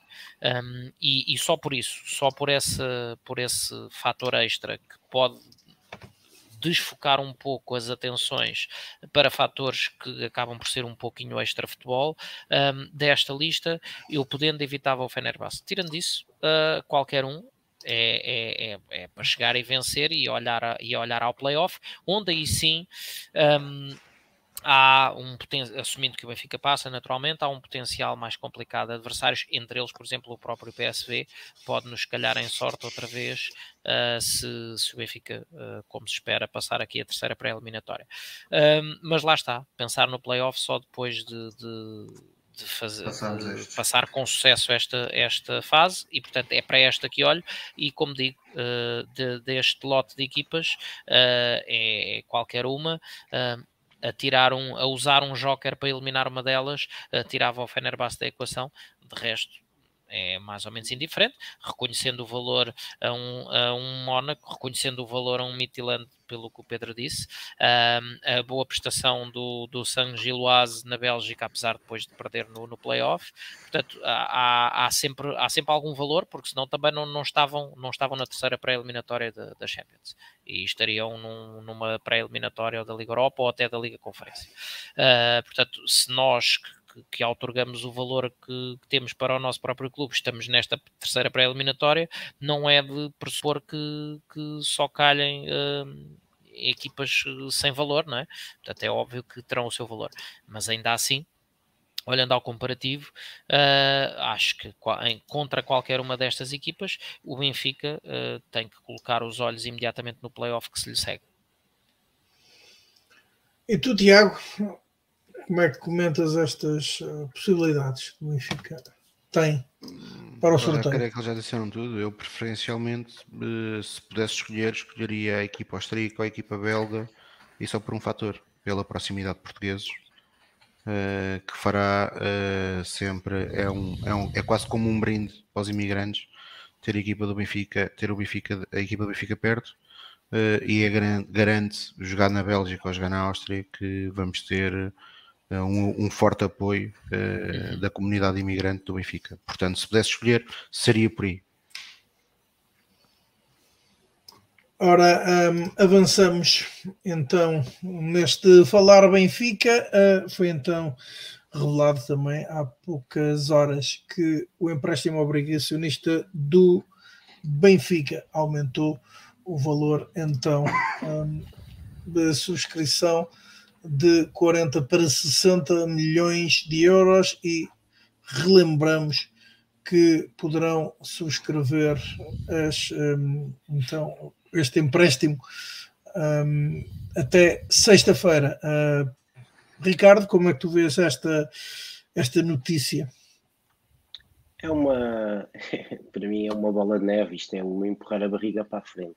Eu por acaso fui ao site do Benfica, um, tinha, tenho aqui aberto, e há bocadinho passei assim os olhos e fui ver as, o histórico das ofertas públicas de distribuição. E nós temos aqui em 2016 50 milhões, 2017 50 milhões, 2018 45 milhões, portanto uh, já sabemos que é algo que todos os anos uh, é, é lançado, o empréstimo é obrigacionista.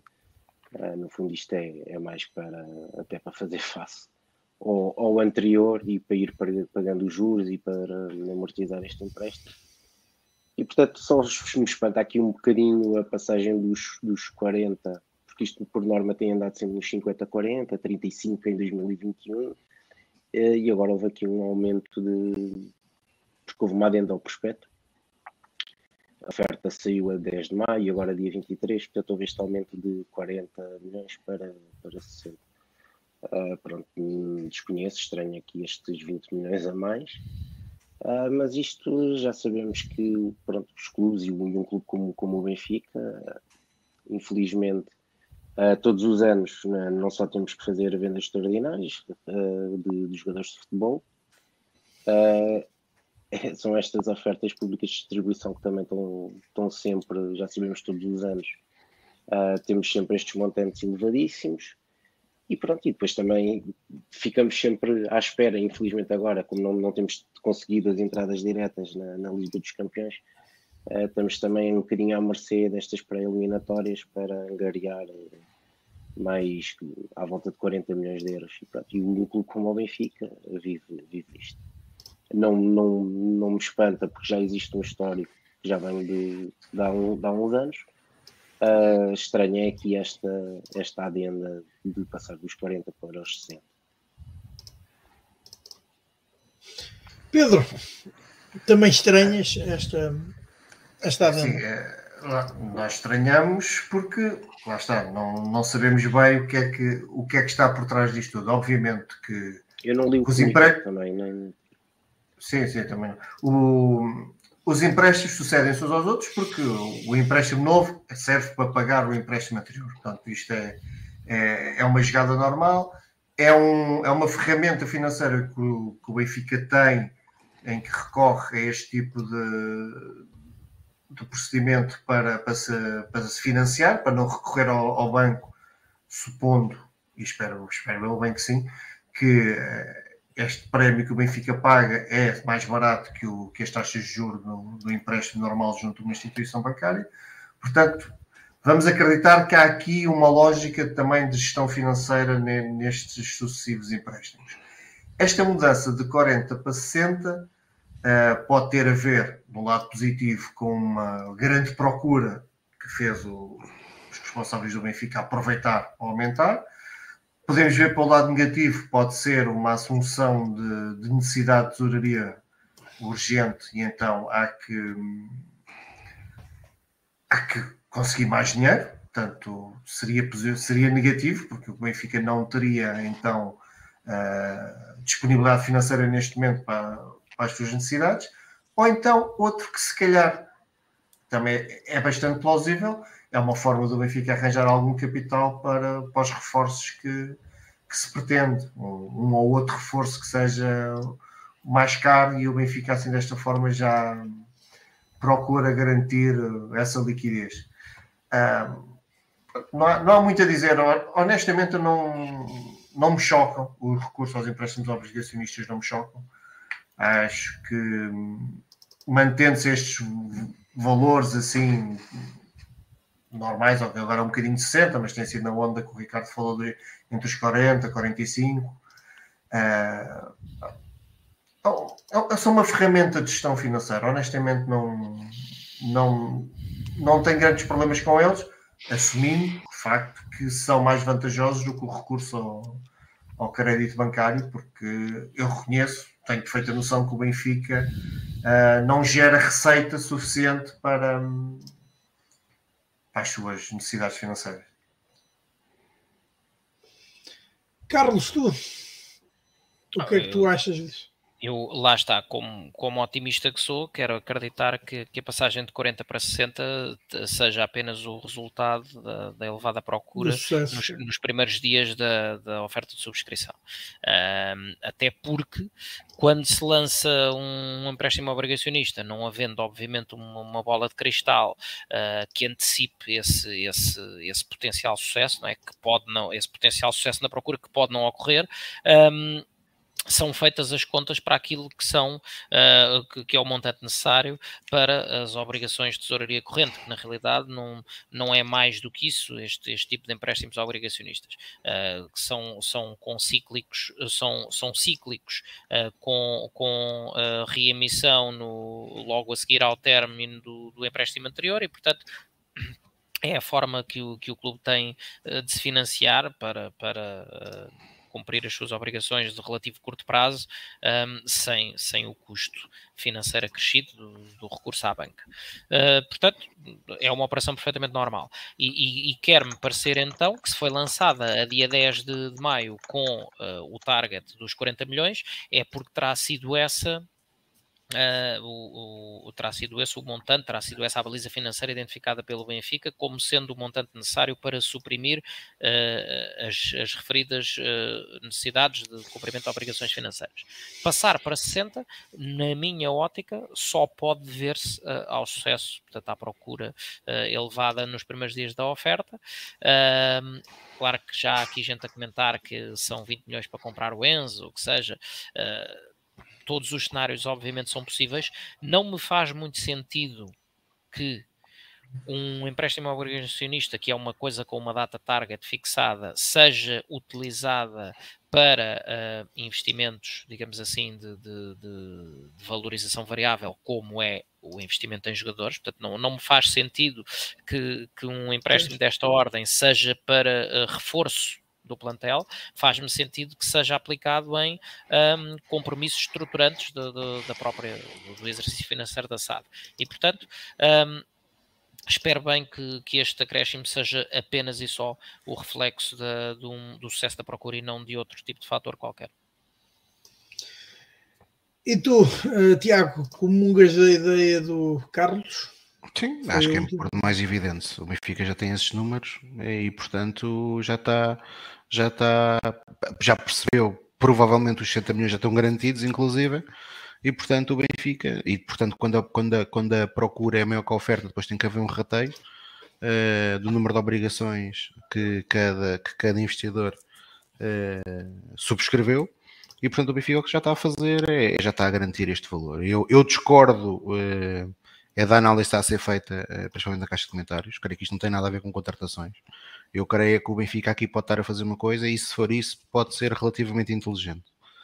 Que é, uh, destes 60 milhões, o Benfica líquidos recebe 57. Porque com as amortizações que têm que ser feitas de custos da operação, são 57 milhões, pelo que eu li hoje. Uh, destes 57, terá que liquidar o empréstimo obrigacionista anterior. Portanto, o Benfica ficará no, no deve haver com provavelmente mais 10 milhões. O que eu creio que o Benfica poderá estar a querer aqui criar é alguma almofada financeira que permita eh, não ficar com a corda na garganta num caso de sucesso do operamento para a Liga dos Campeões. E recorde-se que Domingos Jorge Oliveira, eh, há cerca de duas semanas, numa entrevista, em que disse que o Benfica obrigatoriamente teria que, ou que não era obrigatoriamente, mas que se estava a fazer um esforço para tentar vender alguém até de 30 de junho para as uhum. contas poderem ter outras, outra cara, porque caso contrário vamos ter um prejuízo uh, novamente no semestre. Portanto, o Benfica está a tentar vender até 30 de junho e ele depois também garantiu que se o Benfica não fosse apurado para a Champions, obrigatoriamente teria que vender. Uh, e, portanto, eu acredito é que aqui possa estar a, ter, estar a tentar ser criada uma almofada, dadas as condições da procura, para, para num cenário catastrófico, todos nós esperamos que não aconteça, o Benfica esteja minimamente salvaguardado e não tenha uma necessidade imperiosa de vender. E recordemos-nos, por exemplo, que no ano de Jorge Jesus, isso foi por demais evidente quando o Benfica falhou o apuramento para a Liga dos Campeões. O Benfica foi a correr vender a Ruban Dias. E portanto, foi, foi, e aparentemente não estava nos planos, ou seja, aparentemente Ruban Dias, se o Benfica vai à Liga dos Campeões, até se estaria a manter. Uh, e o Benfica naquele momento percebeu que tinha que se desfazer de Ruban Dias. Uh, a única nota depois que eu acrescento a isto, e aqui acima de tudo para aqueles que sendo benfiquistas, porque eu reconheço que são benfiquistas, mas que atualmente são assalariados do Benfica e que trabalham na propaganda do Benfica, quer dizer, não é na propaganda do Benfica, Uh, tenho que fazer aqui uma ressalva. Propaganda do Benfica é uma coisa, propaganda de quem lidera o clube é outra. Uh, e portanto, na semana passada houve um associado que, que, que eh, legitimamente criou, uh, colocou um conjunto, um conjunto de questões ao uh, co-CEO da Benfica SAD, Domingos Soares Oliveira. Essas questões foram enviadas também para a CMVM, questões com as, com as quais eu subscrevo, Uh, e engraçado que uh, muitos desses, desses uh, atual, atuais assalariados da estrutura da propaganda que protege os órgãos sociais de quem lidera o, de, do Sport Lisboa Benfica vieram logo a colocar em causa o empréstimo obrigacionista. Aliás, colocaram em causa esse associado, que a época poderia estar em causa por causa das questões que esse associado fez, porque poderia ter impacto no empréstimo obrigacionista. Curiosamente Pronto. até deu para subir. Curiosamente, exatamente, curiosamente o mercado respondeu ao contrário, porque como é evidente, uh, e o que está aqui em causa, e no empréstimo obrigacionista, e isto até Domingos Soares Oliveira reconheceu na entrevista que deu, este empréstimo obrigacionista do Benfica, embora tendo uma taxa de juro inferior àquela dos que foram os últimos dois empréstimos obrigacionistas dos seus dois rivais, tanto do Sporting como do Futebol Clube do Porto, tem uma taxa de juro bem mais atrativa dos últimos que o Sport Lisboa Benfica uh, fez. Portanto, a taxa de juro que o Benfica vai, cobrar, que vai pagar é acima dos 4%, que é uma taxa de juro neste momento, de facto, muito interessante. Uh, e, portanto, e o Benfica nunca incumpriu. Uh, ao contrário do Sporting e do Porto, que, atenção, não incumpriram totalmente, mas na prática chegaram, tanto um como o outro, a fazer atrasos nos pagamentos portanto chegaram a, a, a, atrasar o reembolso dos empréstimos, o Benfica nunca o fez. O Benfica sempre fez os reembolsos a tempo e a horas, portanto, uh, isto é evidente, é que os investidores não estão preocupados propriamente com aquilo que são as preocupações legítimas dos associados do Sport Lisboa Benfica. Um, e então, com este comentário do Tiago, concluímos este tema. Uh, e avançamos, como é habitual, para, para o último tema, que é o rescaldo do momento das modalidades do Sport Lisboa Benfica, uh, começando pelo, um, pelo Ricardo, um, e bom, pode não ser diretamente o, o, rescaldo dele, mas o que é que ele acha uh, da, das modalidades do clube, e se quiser também adiantar, obviamente, o seu próprio rescaldo, é livre de fazer e como é que vive também as modalidades do clube. É, eu aqui, eu aqui vou ter mesmo que, que, assumir um bocadinho, um bocadinho não, bastante até, o meu desconhecimento, porque. Vais dar uma de Pedro Carmo. É, Passamos a ter não dois sei, não sei, em modalidades. Eu, eu, não sei, pois eu não sei, eu não sei o que, é que o Pedro Carmo costuma dizer. Eu sei que não é mais são, futebol são também, é como eu. eu sei. É, o Tiago, o Tiago eu sei, o Tiago como eu conheço, eu sei que o Tiago vive intensamente e vê os, os jogos e acompanha o clube e, e, vai, e vai ver os jogos ao vivo. Eu aqui, infelizmente, pronto, sei aqui a notícia em relação ao handball, até que o Benfica conseguiu a candidatura para, para a Final Four em, em Lisboa, que acho que nunca tinha acontecido, salvo erro. Eh, a organização em Portugal, não. A organização em Portugal. Uh, mas confesso, confesso um bocadinho o meu, o meu desconhecimento, é muito mais a parte de futebol. E, e portanto acho que até seria mais útil passar um bocadinho a minha mas antes de passar, é passar a minha palavra a outros, a outros, a outras pessoas do painel que de certeza têm muito mais uh, a falar e posso aprender com eles. Uh, de qualquer modo, não sei se será a minha última intervenção ou não, mas acreditando que possa ser a última intervenção, uh, quero agradecer o convite, Uhum. Um, foi, pronto, foi um, um, prazer estar aqui a, debater, a debater com vocês e também espero que quem tenha estado a acompanhar e esteja a acompanhar tenha, tenha gostado destas, destas duas horas de, de conversa. Para mim foi uma, uma experiência espetacular, eu gostei bastante e mais uma vez obrigado também a vocês, ao painel, aqui sempre presente. Um, o meu obrigado pelo, pelo convite que foi, foi bastante interessante estar aqui a falar com vocês. Obrigado, nós. Obrigado. Carlos, que rescaldo fazes tu então das modalidades do Sport Lisboa Benfica?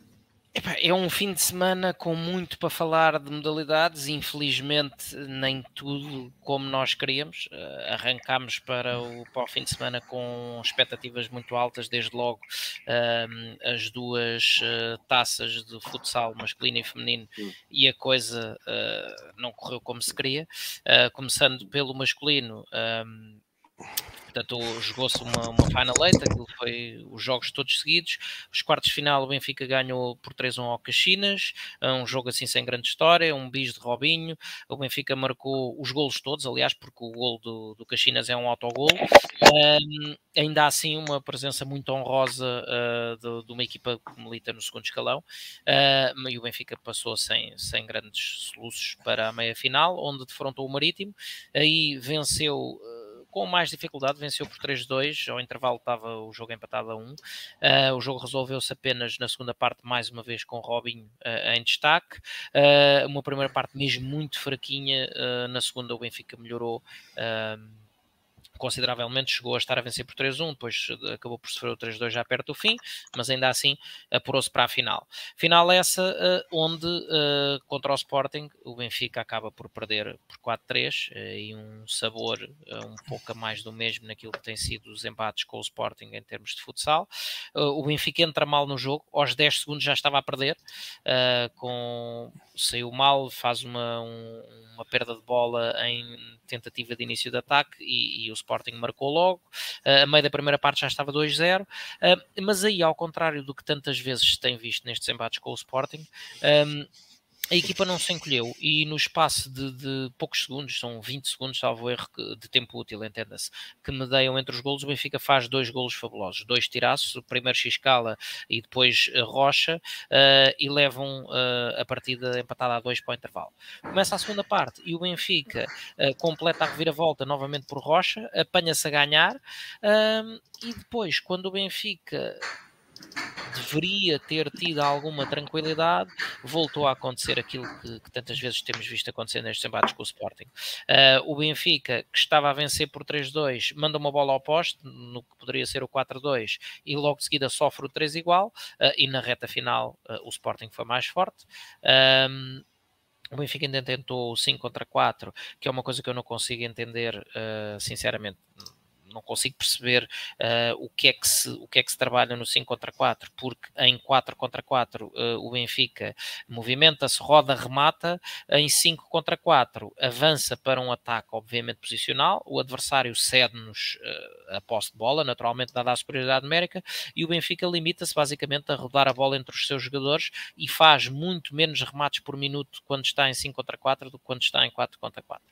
e portanto não, não percebo, fa, faz a superioridade mas depois não se remata a baliza e, e o Benfica acaba por perder. Num, num, depois, num momento de desportivismo, fez, fez a, a guarda ao Sporting no momento da, da recepção do, do, da, das medalhas e, e, pronto, infelizmente lá se perdeu a final.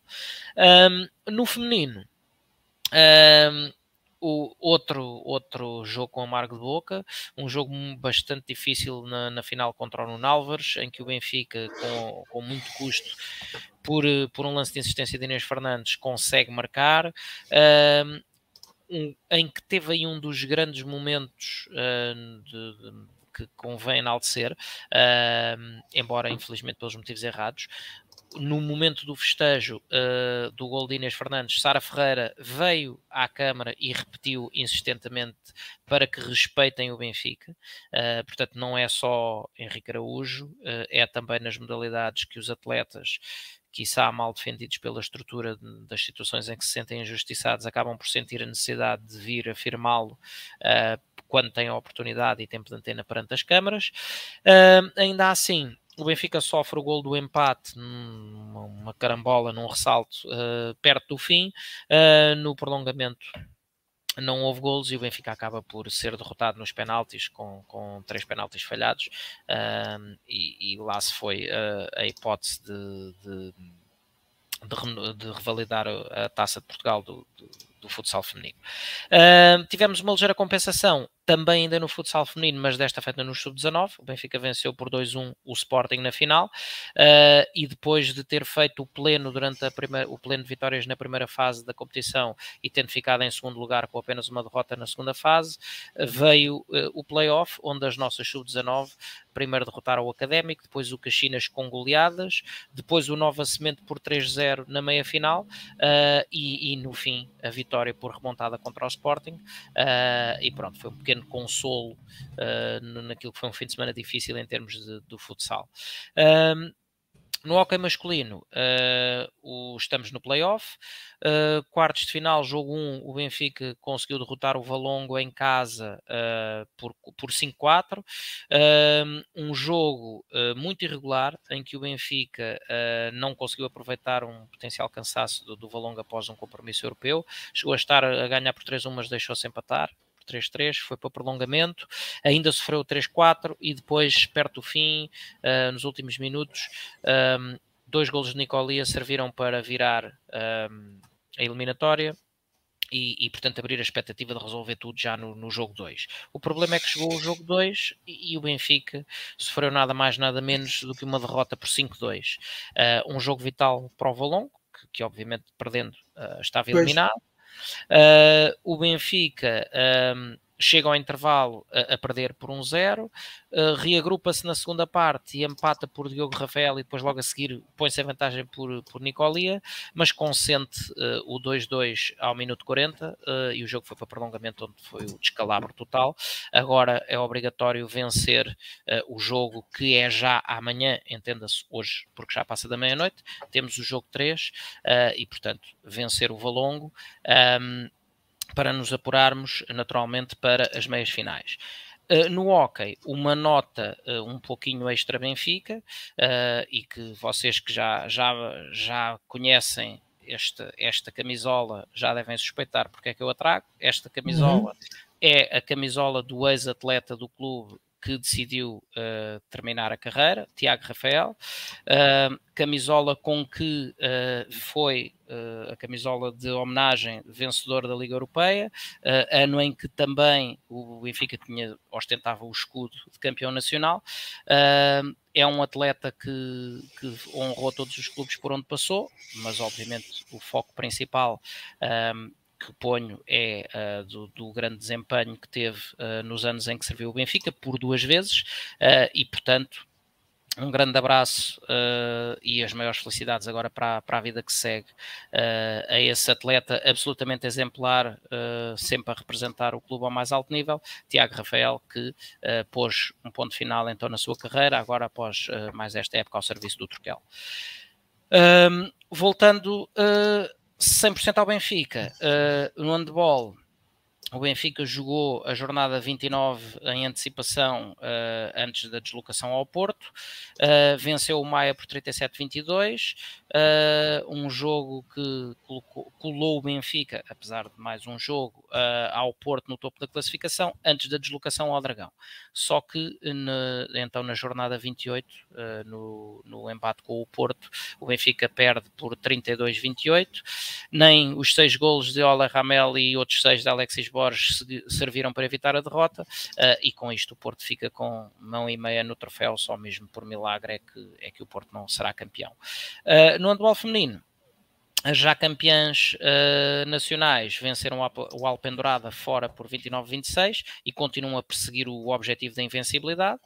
Uh, no Júniores masculino, fase de apuramento de campeão, o Benfica foi vencer a Alverca por 2-1, uh, mais uma vitória de, por remontada um, que havia tudo em termos de decisões para a última ronda. O Benfica foi para o intervalo já a perder e apenas nos últimos seis minutos uh, conseguiu dar a volta ao marcador. Diego Moreira quem já falámos hoje, voltou a fazer mais uma assistência uh, e, e, personificando ali um espírito de equipa que nunca desiste. O Benfica está em primeiro, em igualdade pontual com o Porto e recebe o Braga na última jornada.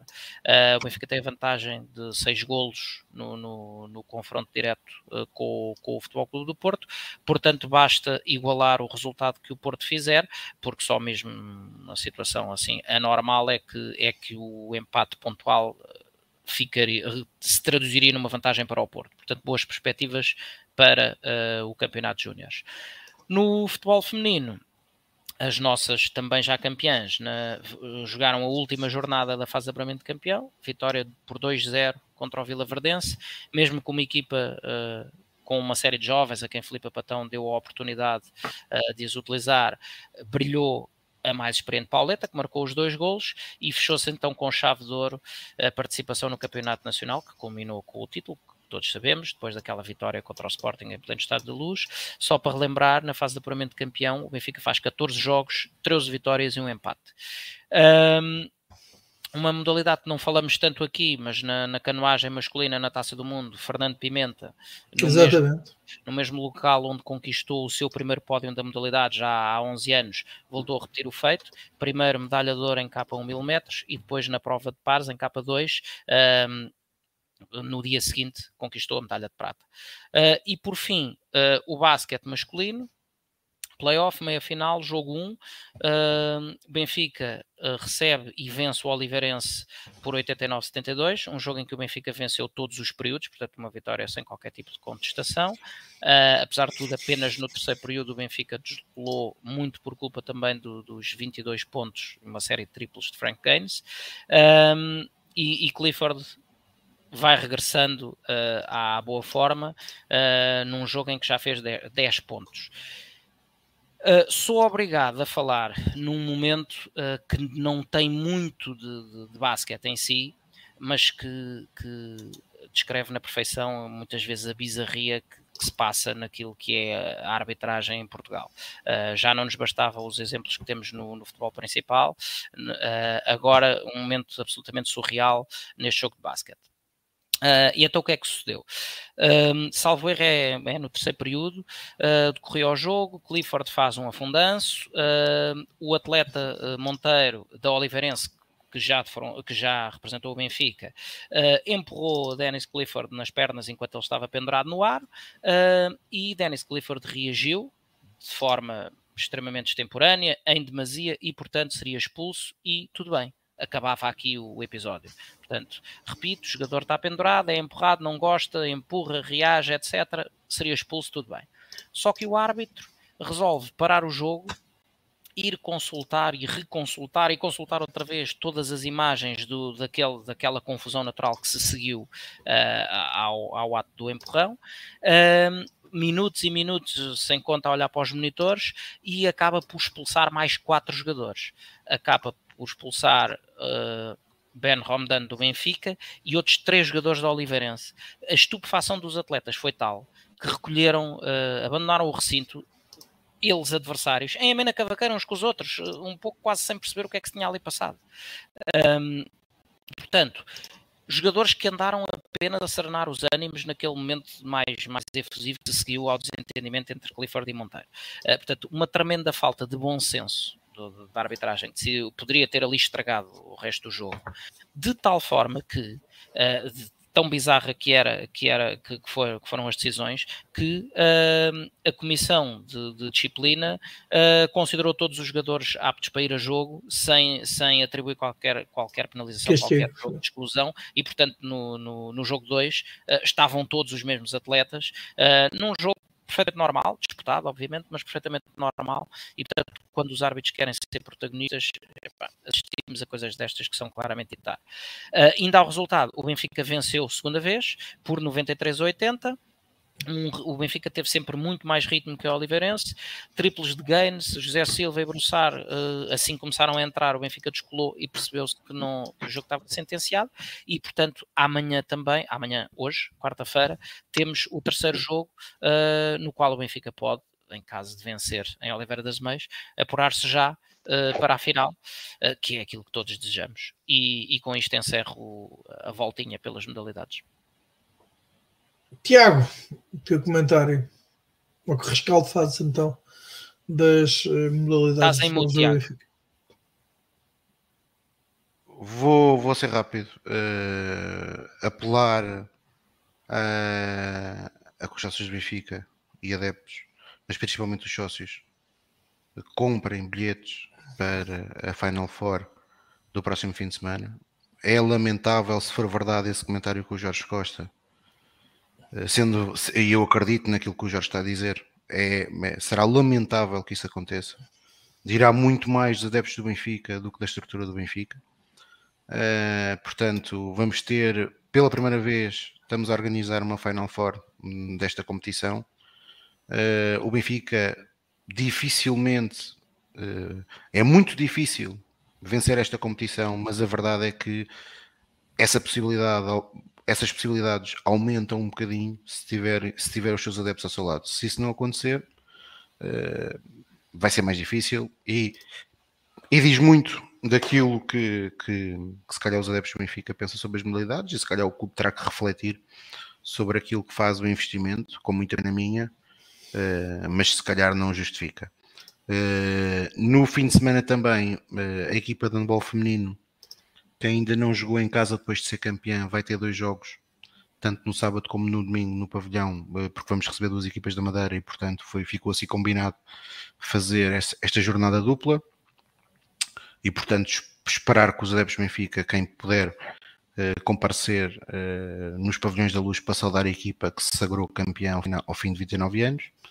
Amanhã no basquetebol vamos ter o quarto jogo, que correndo em normalidade o Sport Lisboa Benfica vai fechar uh, o apuramento para a final, assim o esperemos. É, é o aconteça, terceiro, assim. Tiago, é o terceiro.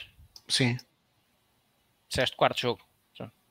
Ah, não, desculpa, se, se esse quarto jogo enganei-me. Uh, fecha, fecha, fecha a final com 3-0. Certo. Esperemos que isso aconteça para, para, para depois ficarmos a aguardar pelo adversário, pelo outro adversário, que será que está a ser disputado a meia final entre o Futebol Clube do Porto e o Sporting, sendo que neste momento o Futebol Clube do Porto está com uma vitória de 2-0, está a vencer a eliminatória por 2-0. Uh, eh, o hockey também joga amanhã e eu o melhor conselho que posso dar ao hockey e aos jogadores de hockey é olharem para a equipa de futsal feminino que perdeu a final da taça uh, e é uma equipa que é tetracampeã nacional, mas que perdeu a, a, a, taça de Portugal de forma até um pouco inglória, porque na minha perspectiva a equipa até foi sempre superior ao adversário, embora o adversário seja muito forte e este ano tudo indica será a equipa que irá lutar connosco pelo título até ao, até ao fim.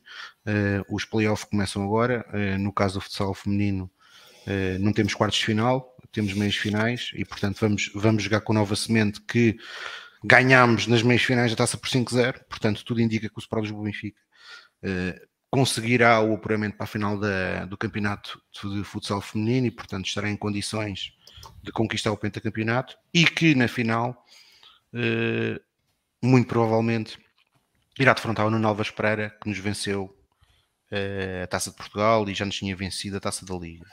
Mas o sentimento de inconformismo das nossas atletas uh, com a derrota, e atenção que foi um inconformismo respeitando os adversários, e por isso o Benfica fez guarda de honra, tal e qual a equipa de, futebol, de futsal masculino também tinha feito ao Sporting, mas de inconformismo com a derrota, é um sentimento que as pseudo-vedetas do Hockey Patins uh, devem olhar. Aquilo que se passou na quarta-feira no pavilhão número 1 da Luz foi miserável.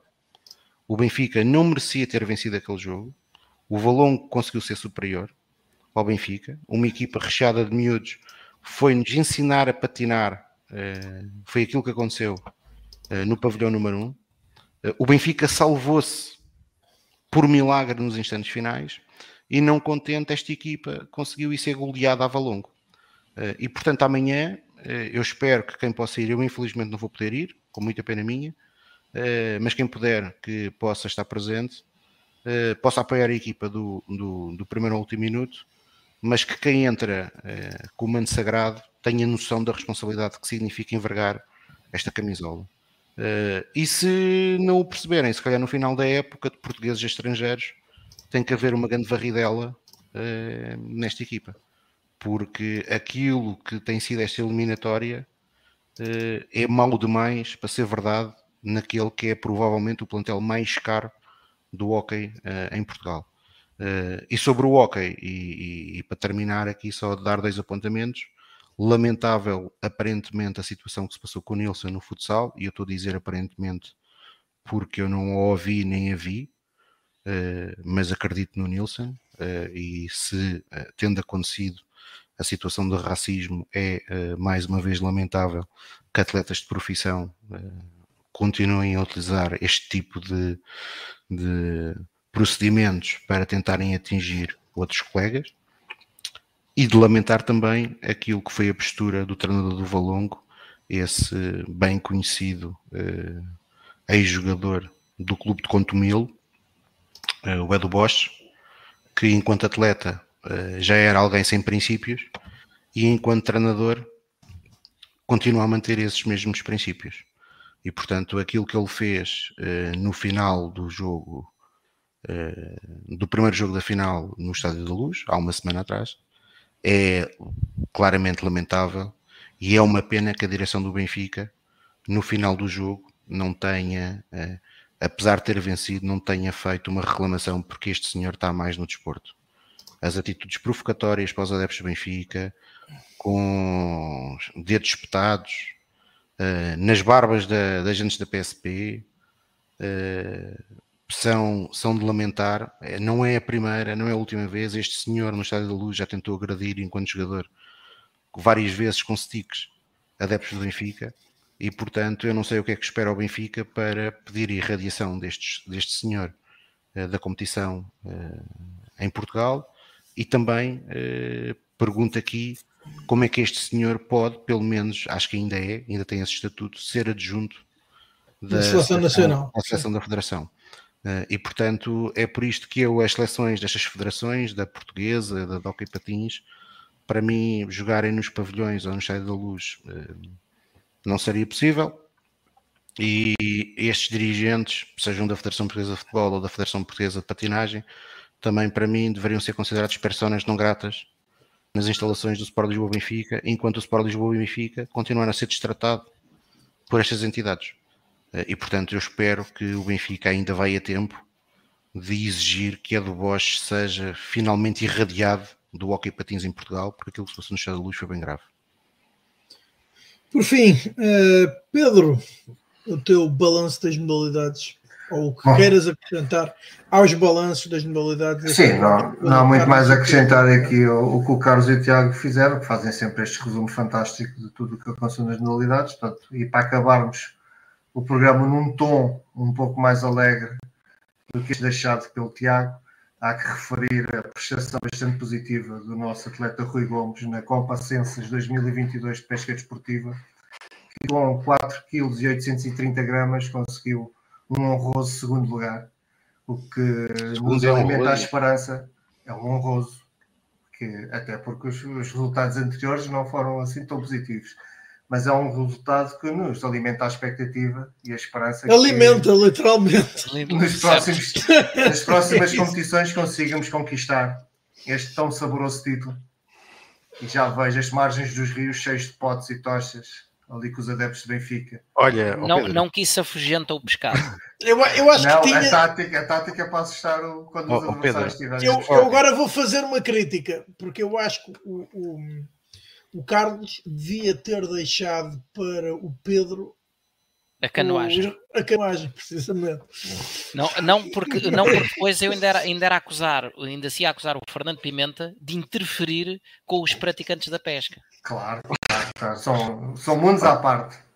Ó oh Pedro, eu não percebo, é, por, é porque não fizeste nenhuma referência na semana passada uh, à vitória na Baja Beja em TT.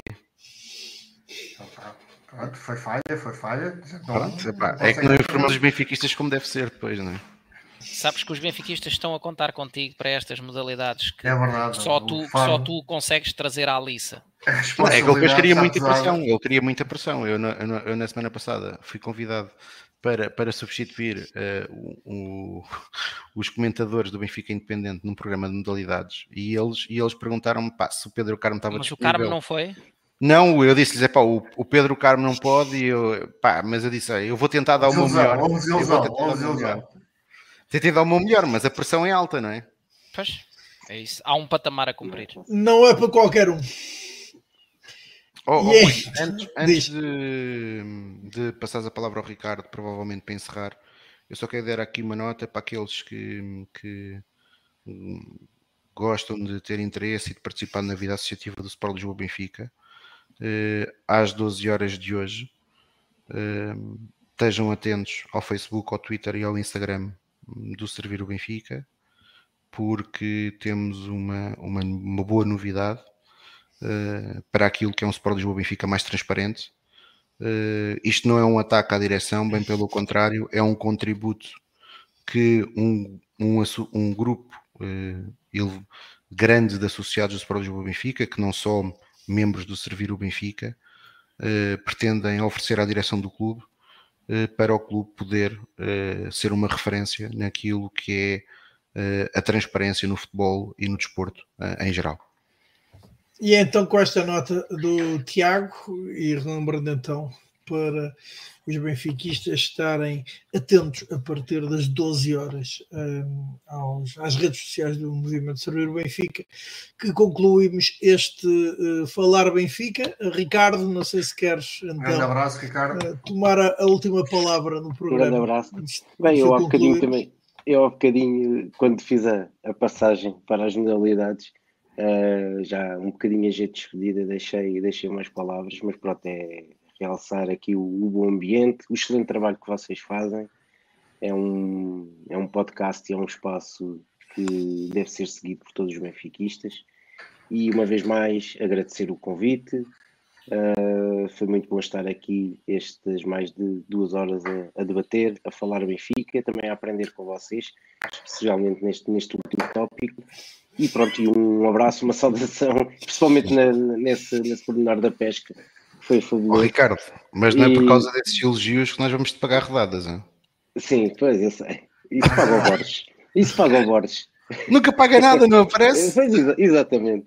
E, e um abraço, um abraço especial a todos os que um abraço, Ricardo. Uma vez mais. Obrigado, Ricardo. E obrigado, obrigado. Uma vez mais, uma boa, noite, nossos... boa noite para vocês. Boa noite, Ricardo. Uma vez mais, o nosso agradecimento então pela tua participação no Falar Benfica. Então, em meu nome, em nome do Pedro Carmo, do Tiago Dinho e também do Carlos Fradiano, uh, despedimos-nos até à próxima semana para mais um Falar Benfica. Será a edição uh, número 65 e contamos convosco. Até lá então, tenham uma excelente semana. Saudações benfiquistas e vencer.